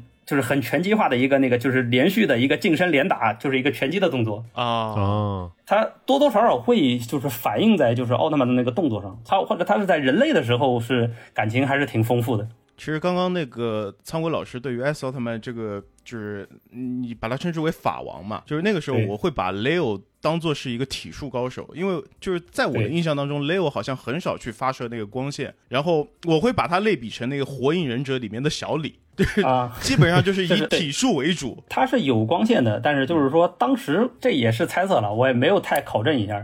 哎，就是当时可能社会风潮就是突出那种热血集训嘛，就是我先输给这个对手，后来我通过各种努力训练，然后再回来再报仇。所以你看他前面的前十集左右都是这个路子，被打出来一个强敌，哦不太行了，然后是吧？中心团带过去开吉普车撞他是吧？让他去砍破布什么的，就是给练成一个歹毒的招式，然后回去报仇啊。所以那个时候就是雷奥特曼给我一种很脏的感觉，因为他永远就是在皮套一直在地上滚，或者是怎么样。对，包括他的人间体，就是初心团在那边练，就是他的第一招让他练一个从空中飞踢下来嘛，就是他要破那个孪生怪兽的一个共同转的一个磁场嘛，然后就觉得他每天好像都是被一个很严厉的老师在那边教导，在那边打。变身之前被中心团打，变身之后被怪兽打，对 对，特别惨。但是我还是蛮喜欢这个奥特曼的，因为我。那个时候我就觉得，我操，我这是一个不靠任何光线就能靠自己去拳打脚踢去打败怪兽的这样的一个奥特曼。对，然后所以你看雷欧他除了他那个弟弟偶尔来客串一下之外，也没有什么人奥特曼来会来帮他。对，他设计的很凄凉的。你看他故乡也没有了，就是在地球上，然后在地球上难得跟队员混熟了，然后就是老家也被人端了，嗯，就是地球的这个警卫队也全灭了，这到最后就还是孤身一个人。是，那我想聊一下，就是说咱们昭和系列各部奥特曼最后的结局，你们有比较比较印象深刻的吗？就我还是聊回那个杰克奥特曼，因为杰克奥特曼里面的，就是每部奥特曼里面他都会有个小朋友嘛，内部里面的小朋友他叫次郎，他是那个香秀树的弟弟，然后我就记得最后奥特大誓言嘛，对对，哦哦我。天哪！就是香秀树，因为他的生命是因为杰克奥特曼就得以延续，但最后还是以奥特曼这样的一个身份去离开地球嘛。然后我就永远记得那一集，就是夕阳西下，在海滩上，对，在海滩上一边跑一边哭一边喊奥特大誓言，对对，然后就目送自己深爱的香秀树离开。我操！小时候看这集真哭的不行。当然这个誓言我已经忘了。对，就是其实就相当于是小朋友良好小朋友规范，就是要不能饿肚子，要是走小心过马路，要怎么怎么样怎么怎么样，这这几个，嗯。在昭和系列，最后基本上都要跟自己身边比较亲近的人去对告诉他们我是奥特曼，对做一个告别啊，哇，还都挺印象深的。你就像比如说像是初代最经典的就是，我操，无敌的奥特曼居然就就倒下了，就输了，居然，嗯，哦，最后几世倒下了，对，然后突然就来了一个新的，就佐菲又又给他救活了，然后就结束了嘛。你感觉挺还挺冲击的，就是奥特曼在一集里面看见两个奥特曼是头一回，然后奥特曼在这一集里面输了。嗯，再到赛文，就是我刚刚说的嘛，跟安奴一下子就是表达了我是奥特曼，然后那个冲击感，那个镜头真的非常美。到最后，赛文就是拖着一个残破的身体打败了怪兽，然后最后离开了地球。啊，是这个也也挺也挺深的。S 的话就是那个男的人间体叫什么来着？女的叫南希子嘛？啊，北斗星司。南希子是先离开了。对，因为那个南希子她是属于应该是属于月球上的一个月球人，对，月球人。然后他们那一集分开了之后，也看得我特别的难受，因为从后面几集就是变身方式从那个两个人变成了一个人嘛，就是双拳合一，然后这样变。我印象深的奥特曼的结局不太有，我一般不太没有没有什么就是在。这方面不是很没有记忆。迪迦的结局其实也相当不错，虽然老是被就是我烦就烦在老是被拿来玩梗，就是哎相信我你也会变成光这种。你相信他结局设计的不错的。嗯，就是对这个梗是怎么来的？来来来，可以解释一下吗？因为其实本身奥特曼它叫光之国嘛，它就是光之战士。但是迪迦是游离于它是一个全新的体系，但是但是迪迦的那个能量来源也还是光呀。所以说到最后一集，迪迦是被怪兽打进海底，就是失去了光嘛，又又变回石像那个状态了。那大家都很就是他表现的就是成年人或者有一些大人都很绝望，但是就是小孩嘛，天真还是抱希望，手里还握着迪迦的玩具，然后就是说我还是相信迪迦是可以赢的。然后一堆小朋友跟孙悟空集元气弹一样，就是哎我也相信，我也相信，我也相信。然后好多小朋友在一块儿。就是全世界的小朋友都冒出，就跟元气一样，就冒出那个光，就歘一下子全部都集中到那个迪迦的那个石像体内，迪迦就突然站起来了嘛。啊，就是那个时候，就是迪迦他就不是大古他一个人，就是我们大家都是就是相信相信光的人，大家都是迪迦，都是奥特曼，然后打败了那个怪兽嘛。所以说就是说相信我，你也会变成光。嗯，我有个问题，为为什么每年都会说大古出车祸死了？这不知道，这也是知名谣言，这很奇怪。我我我每我每年都能在微博上看到说啊，大古迪迦的演员，因为大古那个演员是也是那个谁啊，是在杰尼斯的呀，他是偶像啊，杰尼斯的偶像吗？比。对啊，对他长。他就是比木村拓哉可能差一点，但是也是一线明星啊，是 V 六的成员。你说哦，假如他要是真死了，这新闻界就炸了，你知道吗？嗯，而且我说一些，他们 V 六唱歌挺好听的呀。你们小时候看过《忍者乱太郎》吗？看过，那个主题曲就是他们唱的，我操他！们唱过好多动画的歌，连你回头找到啊。迪迦的歌也全是 V 六唱的呀，就全是大古他们自己唱的。迪迦的主题曲就是中文版，是不是陈奕迅的那首啊？努力骚，努力骚，陈奕迅的是迪迦，然后那个谢霆锋的好像是戴娜，你反正看粤语的那个歌词就很那个叫什么，我记得是叫奴隶兽通街有，不信看看你身后，然后什么奴隶兽肥货兽，飞一脚打底三只，别让他逃走，然后叫什么怪兽都打不够打不够，歌词特别的，特别的准对，不是不是，哦还有关键是中文版的还是谢霆锋唱的，你知道吗？就很屌。啊！那我还有个疑问，就是就是所谓昭和，然后跟后边的这个平成，平成然后对，就是因为它时代不同，然后才区分的吗？为什么感觉是那么不一样呢？是因为制作团队换了人还是怎么样？然后包括现在的小朋友，他们看的是什么呢？昭和的那个，它是成体系的嘛，它是后来串成了就是叫奥特兄弟系列，所以都是 M 八七星云来的。嗯，你看，从初代的奥特曼到艾迪，然后艾迪之后它是停了一段时间嘛，中间再也出过其他的那些就是单独的，就是跟谁都不沾的那种奥特曼，就是剧场版像 ZS 还有那些。然后到平成到九六年，迪迦开了个头嘛，它是单又是一个单独的，就是相当于我们叫迪迦世界观。啊，哦就是新系列对，就是迪迦跟蒂拿是同一个世界观，然后盖亚又是单独一个，但是这三个呢又在后面单独又做了个剧场版，给这个三个又连在一块儿了。啊，所以说你单独看造型的话，你也能看出来，迪迦、蒂拿、盖亚是一个设计师设计出来的，就是很像，对，嗯，跟前面的那个就是完全又不太一样。就是你从他们的皮套真真的可以看出来，因为 像迪迦那一块的话，你就会发现他们的皮套上不止一种颜色，就不种不止两种颜色。流行元素也稍微多了起来。你看他们每个人都有三个形态，就是复合型、速速度型跟力量型。力量型，哎，然后说到迪迦，我刚好也有一个就是个人趣事儿，稍微分享一下。你想想，迪迦国内电视台放，我记得是零二零三还是零五年的时候了。但是我在就是九十年代末的时候就接触过迪迦，啊，是什么原因呢？我有一个很富贵的朋友，他们每年都去香港旅游。有有一年暑假，他们从香港带来了消息，有新奥特曼。我说啊，又有新奥特曼，因为那会儿嘛，就是大家都知道奥特曼到艾迪，然后顶多就是格雷帕德，但是格雷帕德咱没见过，就老有人编一些这些东西来，又是编的吧？说不，叫迪迦，然后拿出来是那个邱福龙的港漫，就黄玉郎的徒弟邱福龙的港漫迪迦，啊叫超人迪迦。一开始先震了，我操，奥特曼的漫画，然后是迪迦的那个一个图鉴，然后还有迪迦的 DVD，啊，他那个 DVD 还是粤语配音的，然后不行，当天就到他们家就就就开始看，完全不一样，就是非常的冲击。嗯然后我就又把这个消息带给了别人，所有人又说你这个是编的，你瞎迪讲迦是我们对没见过没听过。然后是我怀疑是版权先买进来了，但是播是后播的，因为后来在放迪迦之前，我就记得市面上是上好佳还是什么，就是送过迪迦的玩具，就是一个很小的一个橡胶的玩具，因为我见过嘛，别人也没见过，不知道是什么奥特曼。一看我操，这不是迪迦吗？一个红色的小皮人儿。然后再后来后几年迪迦开始放了，然后就是大家也都都知道了。那苍辉老师，你当时看迪迦觉得冲击是因为它的战斗方式，还是动画片的制作方式不一样了呢？首先画面就清楚了，那是然后就是因为那会儿也大一点了嘛，你是还能看出来的了。你看老刀漫有时候哦，你看这个有拉链儿，或者是这个模型可能没搭好。嗯，然后你看到迪迦的时候，哦，哟，果然又精细了，而且确实长野博那会儿颜值巅峰啊，那那我说偶像级的嘛，就感觉哦，这个确实也更帅一点，队服也更那个一点，而且女主角也好看。啊。啊，的确，就昭和系列的所有人间体，你看他们总有一种看咱们父辈的感觉，就包括他的对对对发型啊、长因为相。因为年代问题，其实长得都挺帅的，但年代问题就是变成那样。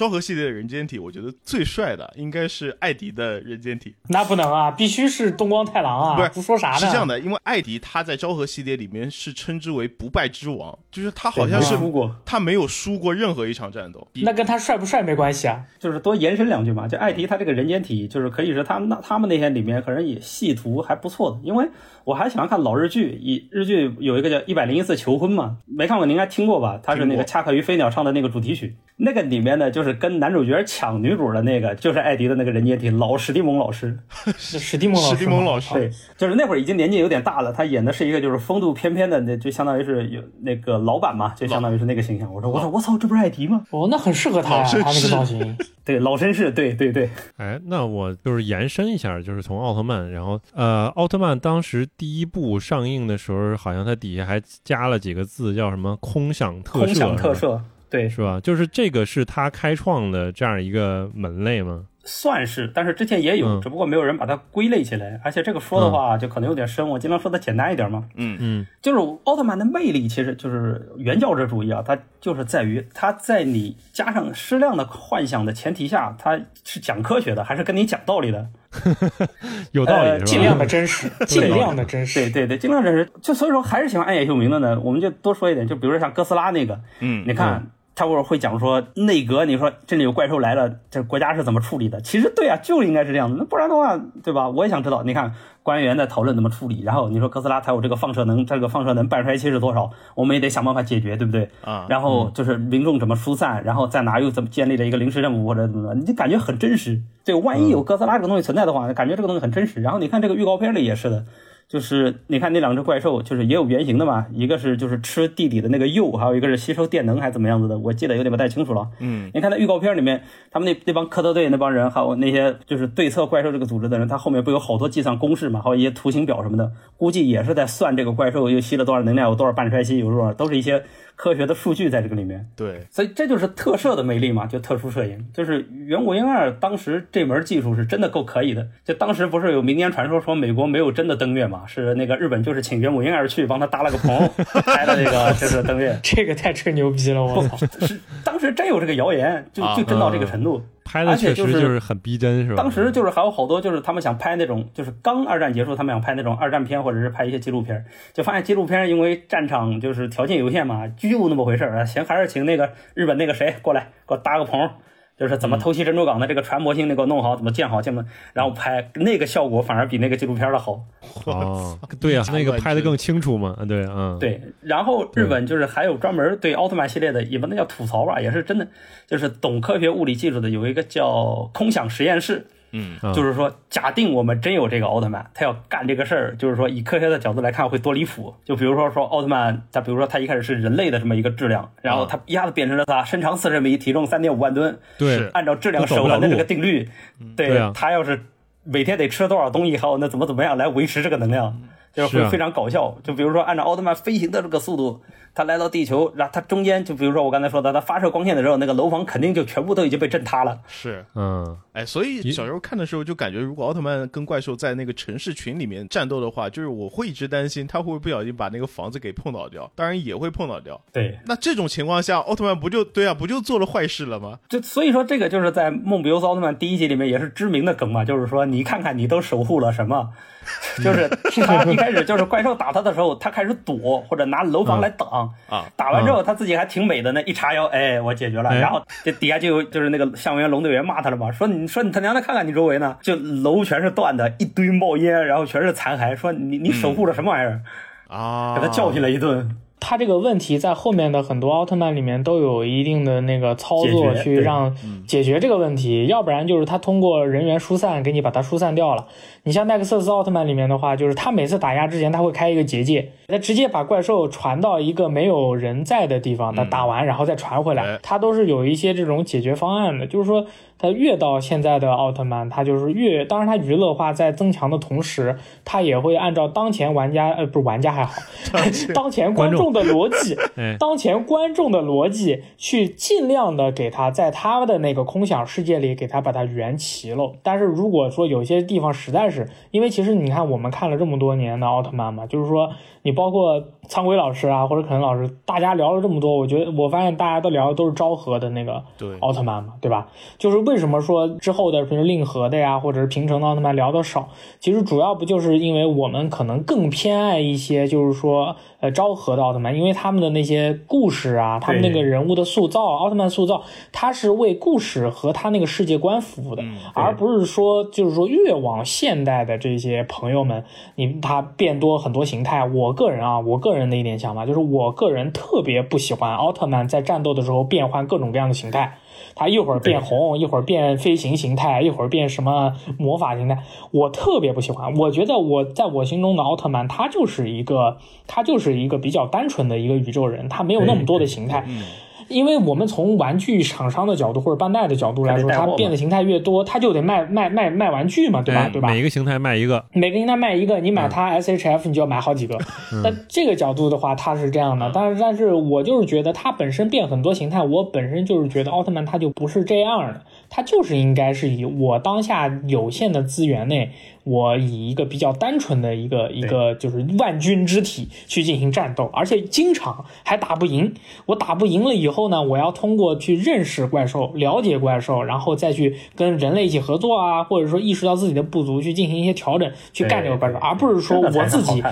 而不是说，哎，对就这这个东西，就动动脑子，跟小朋友说，哎，如果遇到问题了，我们就要一起跟别人讨论去解决问题，而不是说啊，遇到问题了，小朋友不要怕，哥哥来变个形态把它解决。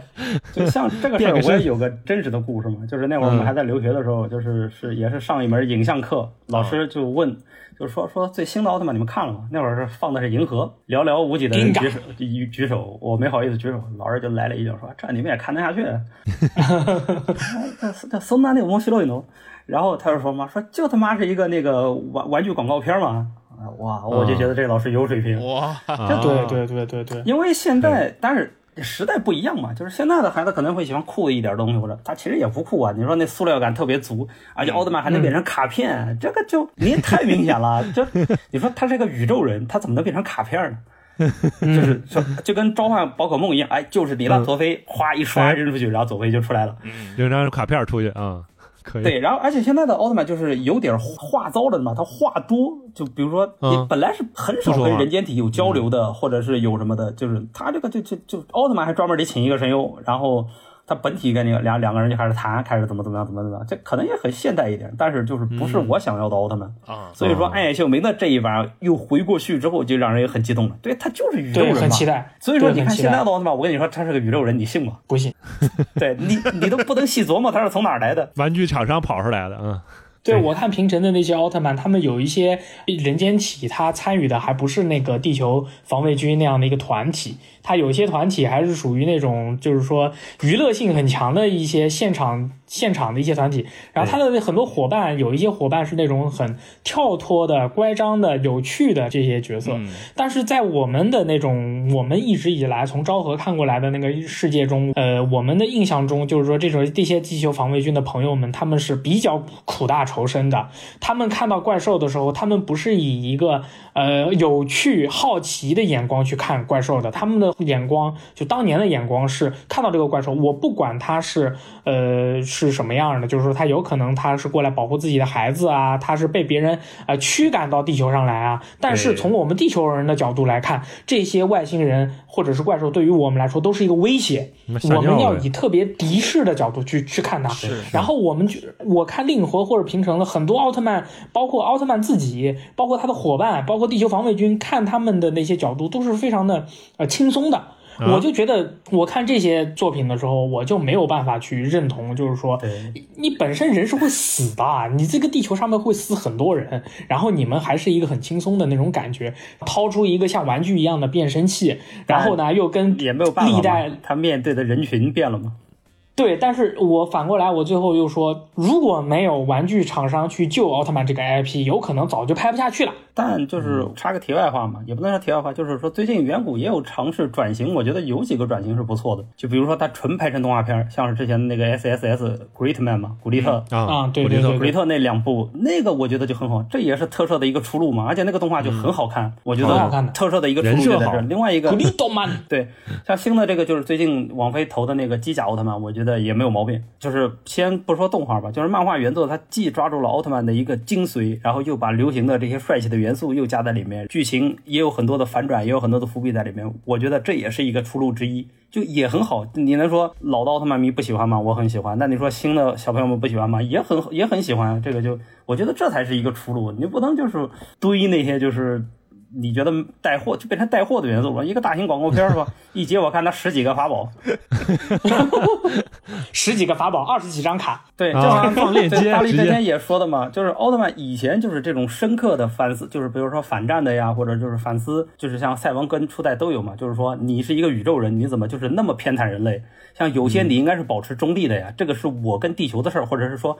地球它自己的事儿，就比如说有一个是地球最最早的那个原住民跟人类之间的一些事儿，你怎么能就是偏袒人类呢？会有一些这些的反思，或者是说，那我们就是原住民跟就是移民的反思，或者是再说呃人类自己对环境破坏的一些反思，比比皆是，就是例子太多了。结果像现在的就是现在这个奥特曼，它也有一两集会有，但是一旦有了就会被人拿出来说，因为现在太少了嘛。你不像像过去就是单独拎出来都我都不稀得单独拎出来，因为都太多了。现在这个就是。哎呦，终于有一集是说这个的了，赶紧得给他，就是我们展开保护起来，多讲讲，保护，保护一集是一集。对，就是我换一种说法嘛，就是让王队长稍微懂一点。就比如说王队长，你肯定是就是美漫像 DC、MCU 这些，你肯定是明白的。嗯，那我就拿蝙蝠侠来说，那蝙蝠侠我也可以分两种啊，就比如说像蝙蝠侠与罗宾，就跟史泰龙演的那个，就我就纯按照超级英雄路子拍是吧？就是帅，就是耍，也可以。耍性格，耍性格。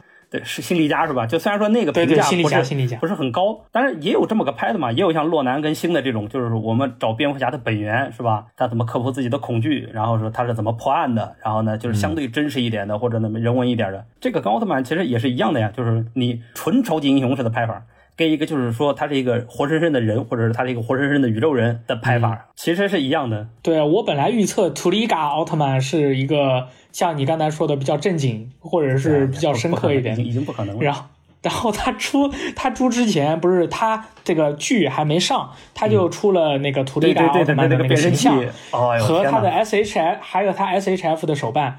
我当时一看他那个形象，我就心想：我操！就是说是对标那个迪迦，然后呢，我就是世界观说是延续。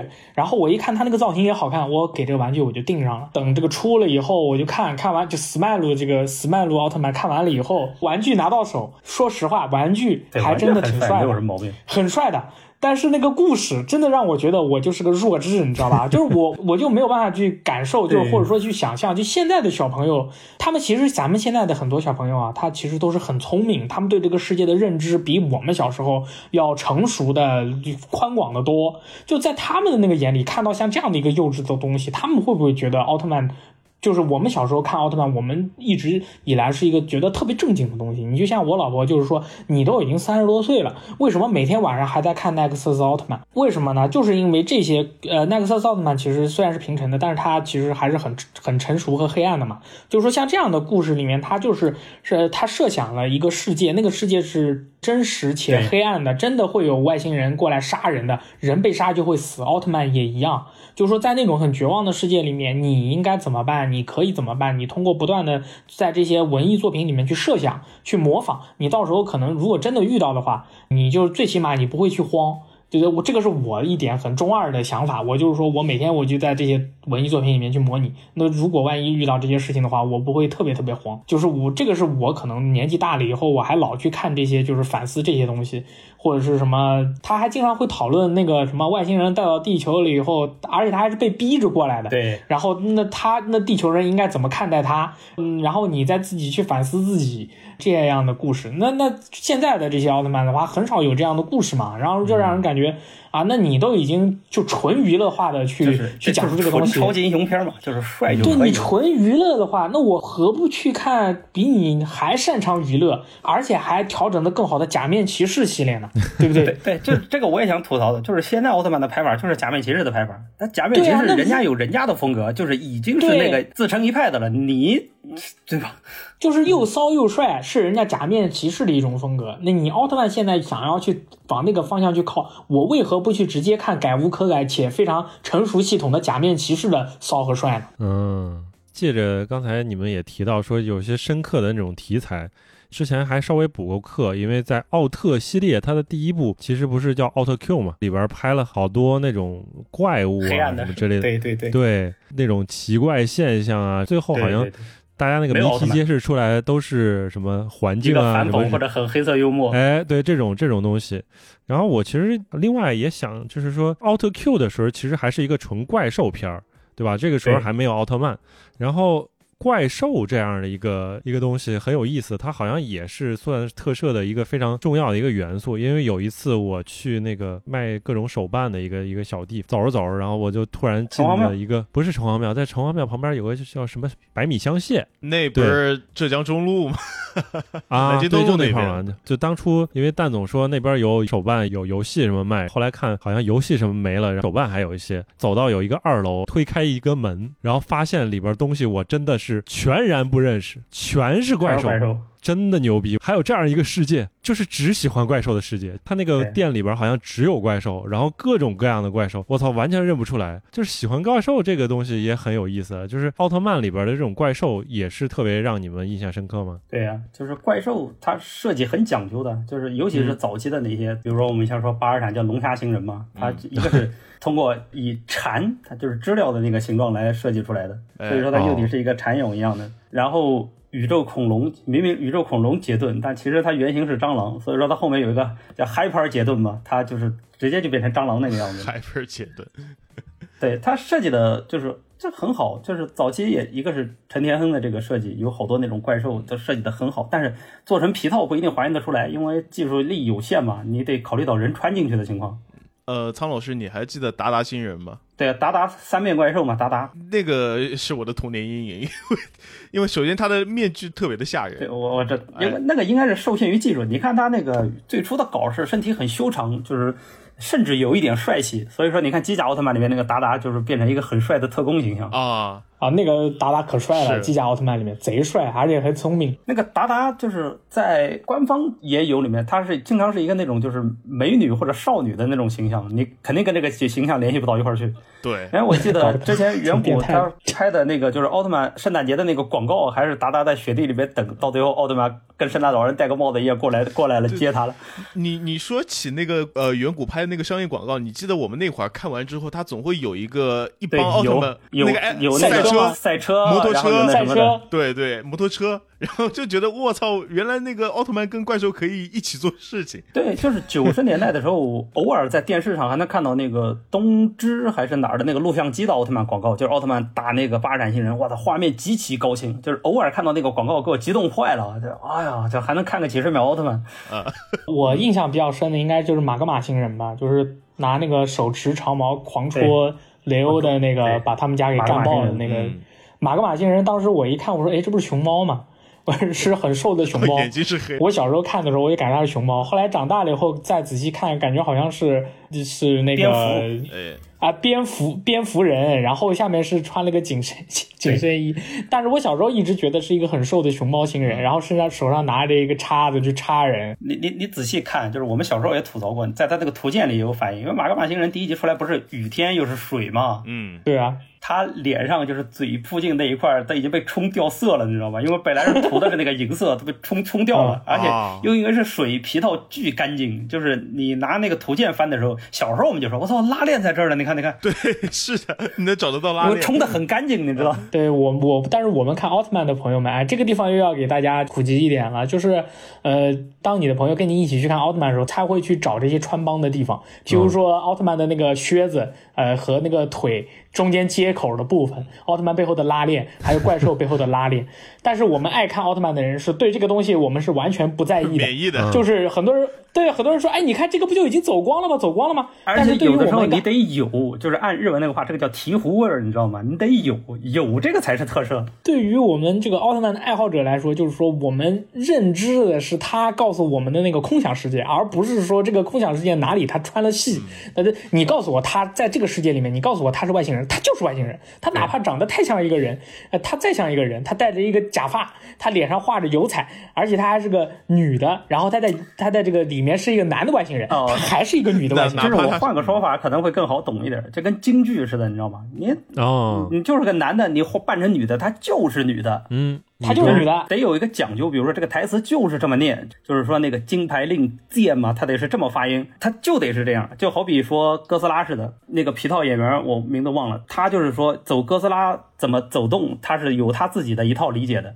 所以说，你看有没有拍新奥特曼或者怎么样？你看那个哥斯拉走，你就知道这个导演懂不懂。他的那个步伐就是按照原来就是那个皮套演员的那个步伐这么走的。哦。或者说，你看那个初代光线，他必须得按照古古敏的那种就是交叉。另外那一只手手指得略微的向上翘一点，就是就比如说就是我们就说看的是那个玩意儿。嗯。哦。啊，对对对对对对，就是那个。他那个那个感觉，就是咱们现在已经是一个科技比较发达的一个时代了，也可以用特效特别炫酷的那种方式去做这个东西。但是，就是我们如果要就是期待新奥特曼里面的那个画面的话，就是那个光线必须是当年初代的时候那种录像带的那种质感。对他这次那个光线也还是手绘的，当时是对对对，就手绘的。像这次这个光线还是手绘的，几细几粗啊，打出去以后那个声音也要是当年的那个声音，就是说这个味儿就对了，而不是说啊我们现在技术。先进了，我们要搞一个新的音效，我们要搞一个新的特效，给你看看现在的炫酷奥特曼什么样。就也不是说完全守旧，你就是在合适的地方加一点这个东西，这个味儿就提上来，味儿就好了啊！对对对，就是就是那个老了那个味道。对，哎，那你们能不能理解说，真正特别喜欢怪兽的这些人，包括就是你们喜欢这些皮套、这些奥特曼的点都在哪儿？就是因为刚才我不是还问了个问题吗？像那些昭和的奥特曼，其实他们本身也没有特别多的明显的个性。然后可能很多东西都是在他们肢体当中体现出来的。对于我这样一个外人来说，我就觉得长得不都差不多吗？不都是咸蛋超人吗？对啊，它区别在哪儿？你们为什么觉得哎这个就帅，那个就不帅？以前就是纯喜欢，你后来要是说的话，可能看多了就能分出来。你但凡你说每个奥特曼的叫声就不一样吗？我靠，按叫声可以。你看，你看，像是初代，它就是唰，就是很简单，唰，就是这种的。然后你明显看赛文就是哈呀，就是这种声音，嗯，然后再到杰克，他会更的，就是类似于初代那个声音会更脆一点，更干脆或者是快一点，对。然后艾斯就是哈，就是带着一点拖着哈的那个声音，就是他们本人发的嘛。然后像泰罗就说啊，就是刚刚大力学的那个，就是带着长声，就很菜的声音，就是很菜的声音。雷欧就是雷欧是更有特点了，就是咿呀，什么都是咿呀咿呀这样子，哎。这样打拳的声音，哎，对，还有哎，还有哎哈，我靠，听一声就能分辨出来。艾迪，然后艾迪就是没什么声音，但是他艾迪全程他做动作都有一个特效音，就比如说他挥拳，他有一个刷刷刷的那个声音，然后他每掏出一个什么法宝都是咚咚，就是有一个噔那个特效音。像都是机器猫很明显的，像哆啦 A 梦一样。对对对对对 对，我我其实说一句，就是刚才。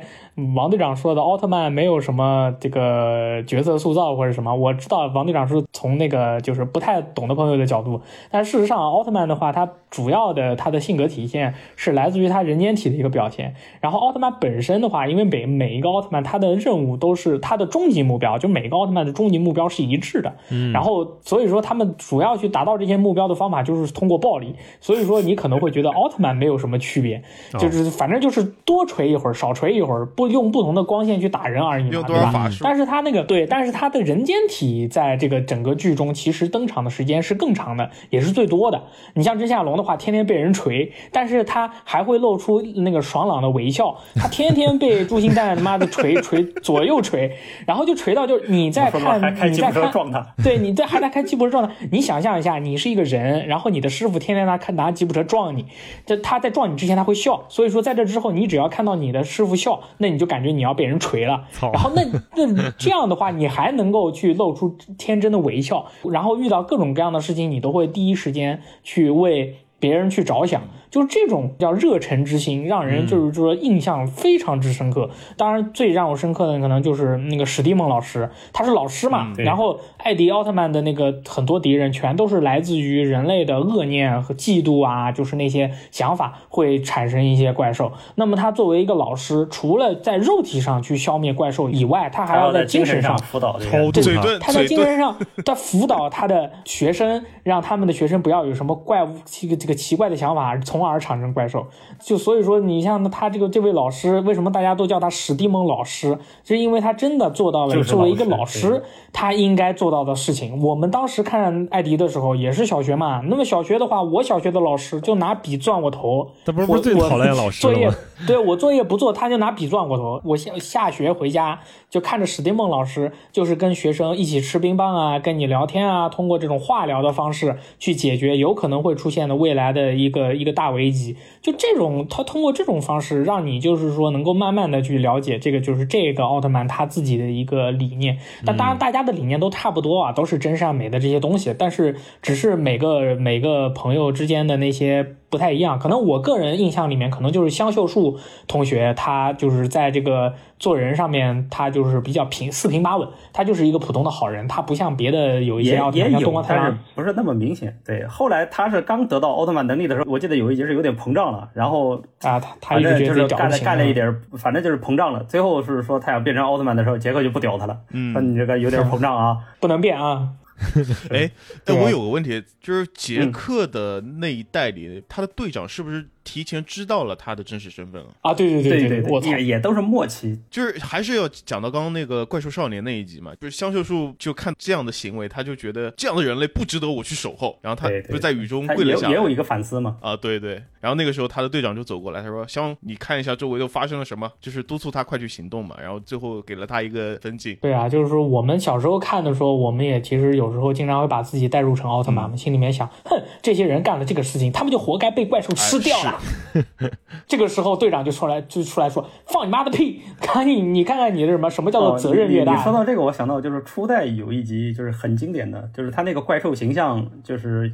EVA 里面就是第一号使徒那个怪兽形象，就是根据那个怪兽来的，名字我忘了。他大概讲的就是说，当时就是美苏太空竞赛嘛，但是他没有说具体哪一国，他说的就是某一个宇航员就是发射到空中去了，但是各种原因就给他放弃了，就没让他回来。嗯，然后他这个我也记，意念特别强，就是想回来想回来，等到他真正回来的时候，已经变成怪兽了。啊，那他要找要找人类报复呀，但是就是准备毁坏那个村子的时候，又被又被说服了，说警备队这边有一个队员嘛，就是说你其实跟我们的是一样的呀，你不能伤害老百姓或者什么样的，他嗯。已经说服停止了，其实还没有造成破坏，但是军队已经迫不及待的对他动手了。然后他又是被打的时候，就回头就是向那个里面所谓的就是联合国所在的那个位置，准备又去破坏了。嗯，最后奥特曼出现嘛，把他打的他打的已经奄奄一息了，还是想爬着去毁坏那个会长，但最后也死掉了。最后那个队员就是站在一个背光的那前提下低下头了嘛，说了嘛，说其实我们每一个人都是跟这个怪兽是一样的呀，谁知道哪一天我们会不会这样呢？对啊，对啊，对，奥特曼嘛，Ultra 嘛，他其实也是比超人还厉害，但是你把他看成超人也行。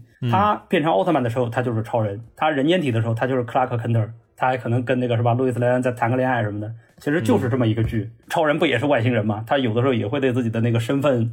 产生怀疑，或者是有的时候也会救一些那个邪恶的资本家，是吧？他也会怀疑，他有的时候，尤其是他超人的时候，正经派他也不会有什么太多的感情表露嘛。嗯，最终他其实还是代表人的那个真善美的那一面，是吧？所以你看《暗夜凶明》那里面他也说了嘛，说说你就这么喜欢人类吗？奥特曼。嗯，所以就没有一个奥特曼是不喜欢人类的，是吧？贝利亚奥特曼，坏奥特曼也有，是吧？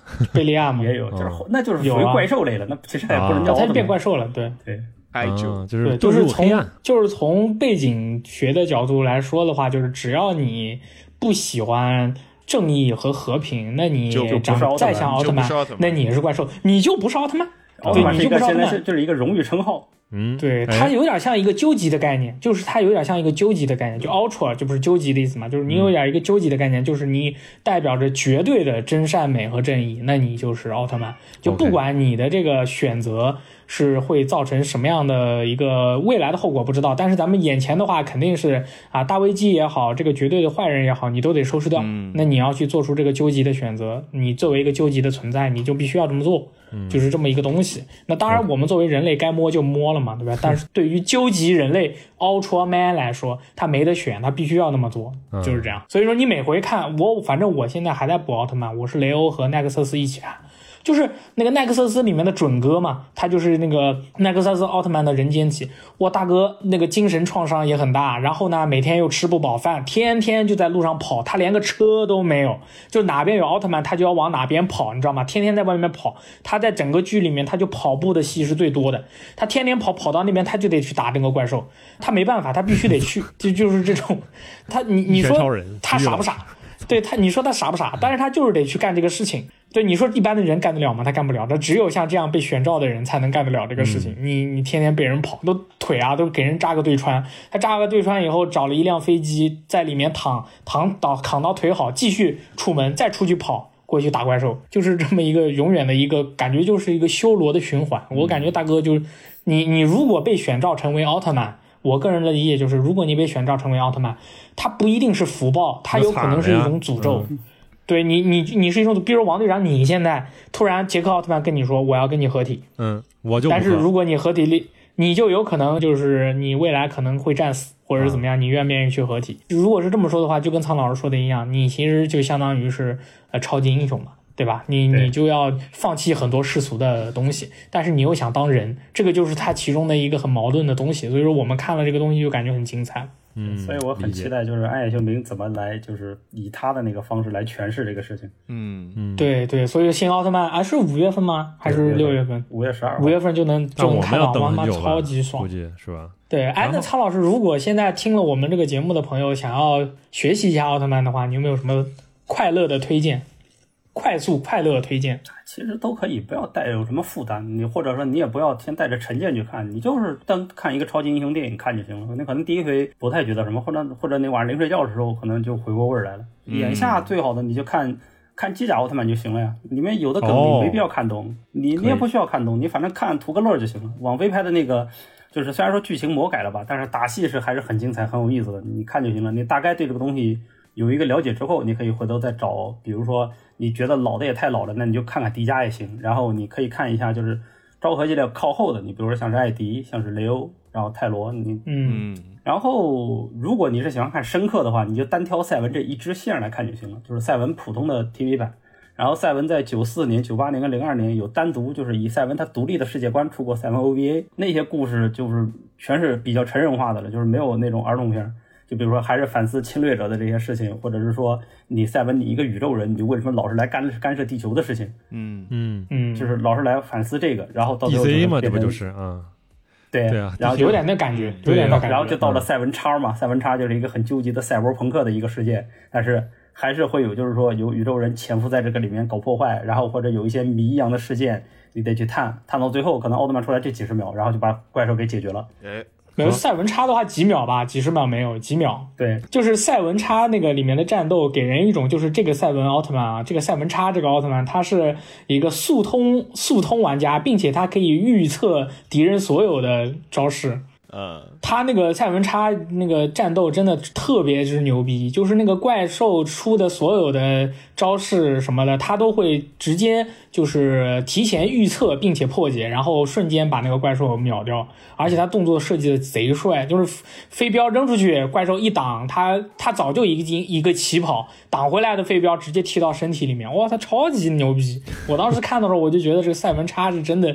就是就从观感上来说，真的是最牛逼的奥特曼，就是一个没有什么感情的神性的，就是说找到问题杀人机器解决了，行刑者，他就解决了很多人所说的为什么奥特曼出来了以后不直接使用光线？对，这个就是直接使用了。你看，就有人又觉得好像战斗有点太快了，是吧？两三秒解决，就对面哇，那个对面出了好多外星人啊！就这就别的奥特曼估计要打一级打两级，这个大哥啊不是没事，我一个扫射过去全都没有了。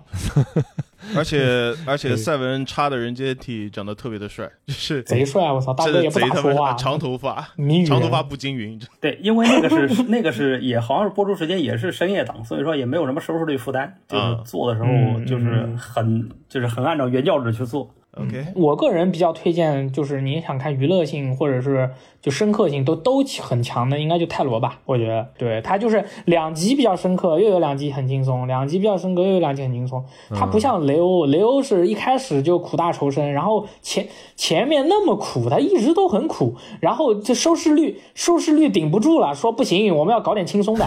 然后你看轻松，你就感觉人设有点割裂。哎，对你就感觉很割裂，就你明明是一个很痛苦的王子，天天被你老板打。然后你突然又很轻松，你跟你老板一起笑，然后过，然后又开始被你老板打，就就很割裂。你就看看泰罗，我觉得挺好。F F 十五感觉是吧？或者就是不能比啊，不要乱说话，不能比。或者就是等《爱野秀明》这个上映嘛，他本来拍的也是初代，你就重新看看，就是原原很想看，很奥特曼是怎么设计的，就是他是一个什么想法。但是可以提前补补课。然后我另外还有一个问题啊，这是帮我一个很好的朋友他家小朋友问的问题，就是有什么游戏推荐？他会有一个问题，我那个朋友跟我。吐槽说他家孩子天天缠着他说我要看奥特曼，我要玩奥特曼的游戏，他又不知道，然后他就问我，然后我搜了一下，现在主机上的游戏好像只有一个呃什么超级机甲联盟有奥特曼的 DLC，对，然后其他的呢，那个是机动奥特曼的 DLC 啊，就是新的奥特曼游戏我不太推荐，没有。有一个擦边的，就是那个《绝体绝命都市》，不是做了一个巨大的对对对，那个知道，巨影都市。有一对有 EVA 奥特曼，就是对那个你就能看到平常人多他妈难受了，就是奥特曼在打怪兽的时候，你就看你就在这脚旁边走过去，死的就是你。得躲，你得逃命啊。对，还有呢，旧一点的，就是比较火一点的，就是 PS 二上面的奥特曼进化格斗一二三，但是大家玩三只有那个，因为三，我天，还有就是 PSP 上面也有一个，就是以梦比优斯为主角的叫。叫什么？我给名字我给忘了，反正也是格斗，就是那个也 PSP 好玩一点。我自己喜欢玩的其实是街机上面的一个弹幕飞行射击游戏，就叫《宇宙警备队》还是什么的。就是从初代到艾迪，你选一个他们那个就是战队的那个飞机，你选的哪一个战队的飞机，你那个弹幕游戏不是有清清屏的那个我们俗称叫放雷嘛？嗯，你的那个雷就是招哪个奥特曼出来做一个就是他的必杀技清屏。啊，我操！这个有点牛逼啊，听都没听过。关底 BOSS 就是怪兽带血条的，然后那个怪兽肯定也喷的是弹幕嘛。然后如果你经常死，是死了三条命，还是接关之后会奥特之父过来拿他那个哑铃做一个大范围伤害的清屏。然后是一开始是四关是简单的，是然后每一关都有奥特曼的那个音乐，然后后四关是上宇宙的，还有就是打，反正就是非常之好玩，就是那个那个飞行游戏。嗯，这都不好找，感觉模拟器上可能都不好找。那个。呃，PS 四上就可以玩到那个地球防卫军和地球防卫军钢羽，你就把它当你在里面是宇宙警备队嘛，对吧？可以的。但是不然你的奥特曼别的游戏真是找不着。就是没有奥特曼出场，是不是？就是你就只能带入那世界观。你你你就骗那个小孩说，你现在操作的这个人就是东光太郎，你只要无伤打过一百关，你就可以变身成为泰罗。你就这么跟人家小朋友说，呃，这个地球防卫军五吧，四五百关呢，你让他打个一百关，他就喜欢了，到时候就不在乎那能不能变身。新的那个基站 DLC 不是有机甲奥特曼吗？新的那个基基站里面有有那个机甲奥特曼跟机甲赛文。哦，OK，你可以先看看网飞那个，网飞那个娱乐性很强。就我准备可以看看那个机甲那个。好像那个评价确实还挺好的，因为它好多就是全是影子嘛，就比如说它的这个声效，然后它的这个有一些方面的这个设计或者是怎么样，但你不懂也不不妨碍你看。第一季就是帧数有点不足，它经费不足嘛，但是打的时候帧数突然就又上来了，就可能平时只有二十帧，但是一打的时候就是六十帧。然后第二季就是经费上来了，但是集数短，它是把原来很精彩的一个故事给浓缩在六集里面了，而且做了大量的修改。但你就当两份看呗，漫画你可以抠细节。那动画嘛，我就看他打得爽就可以了。我这个看看尝试学习一下，对吧？就是以便我能够顺利的看下来。什么负担？你就当看个什么娱乐片就行了。啊，但是确实觉得蝙蝠侠，你有什么？你还做功课啊？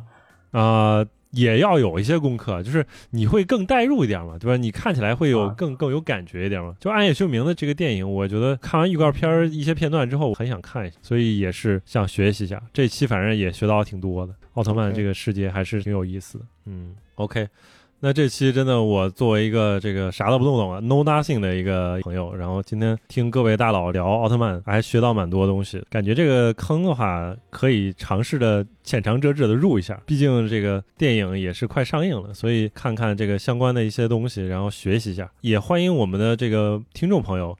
如果你对奥特曼这个系列或者对特摄作品有一些情怀，你也可以分享你的喜欢的感情，然后包括你的故事。发到我们那个评论区里边，之后找一个机会来来念一念大家的小作文。呃，非常感谢这个苍老师这期跟我们这个疯狂的输出。等我们看完了那个新奥特曼之后，看看能不能再来录一期。如果大家觉得确实这个电影有很多值得可说的话，对吧？肯定的，哎，就没这东西，肯定是。那也不一定，说不定就失败了，也是有可能的。先降低预期啊。啊，我那个那个 Batman，我就啊有点有点哎，我没看，我没看，你你先别说，我也还没看。OK，就是我比较失望的点，就是在于我发现那个滤镜很奇怪，那个滤镜啊，就是超粉，听说了，就是黑不隆咚的，看不清，哎，贼黑。然后另外一个颜色就是粉，粉完了之后就是绿色。然后只有三种颜色，我就发现这个电影，我靠，怎么这么这是怎么个想法？我看完了前十分钟的时候，我就还觉得这个电影不会后边还都是这样吧？结果我看完了整个下来都是这样。一瓶盐药水都滴完了是吧？然后后来大力告诉了我一个冲击性的事实，没有剧透，是我下错了版本，就是我下的那个所谓的 HDR 版，就是那样的一个滤镜的颜色，正常的颜色它不是就是正常 SDR 是吧？HDR 它会把就是黑黑的更黑，白的更白是吧？不是。它我也不知道我那个片源到底出了什么问题，它并不是真正的 HDR，就是它显示 HDR 杜比。你买你下的那个是杜比世界的版本。我我的设备支持杜比世界，但是他发现它那为什么没有播出来呢？我也不懂，解码有问题啊。所以我真的不懂，我很痛苦。我这看了一个三色版的一个 Batman，我妈，你又坑老子，我他妈也白下了十五 G 的玩意，就是 坑爹大王。没有想到，哎，没有想到，我靠。回头你还再重新看一遍啊，嗯，可以，嗯，OK，好吧，那这期这个聊到这儿，我们下期节目再见，拜拜，拜拜，拜拜。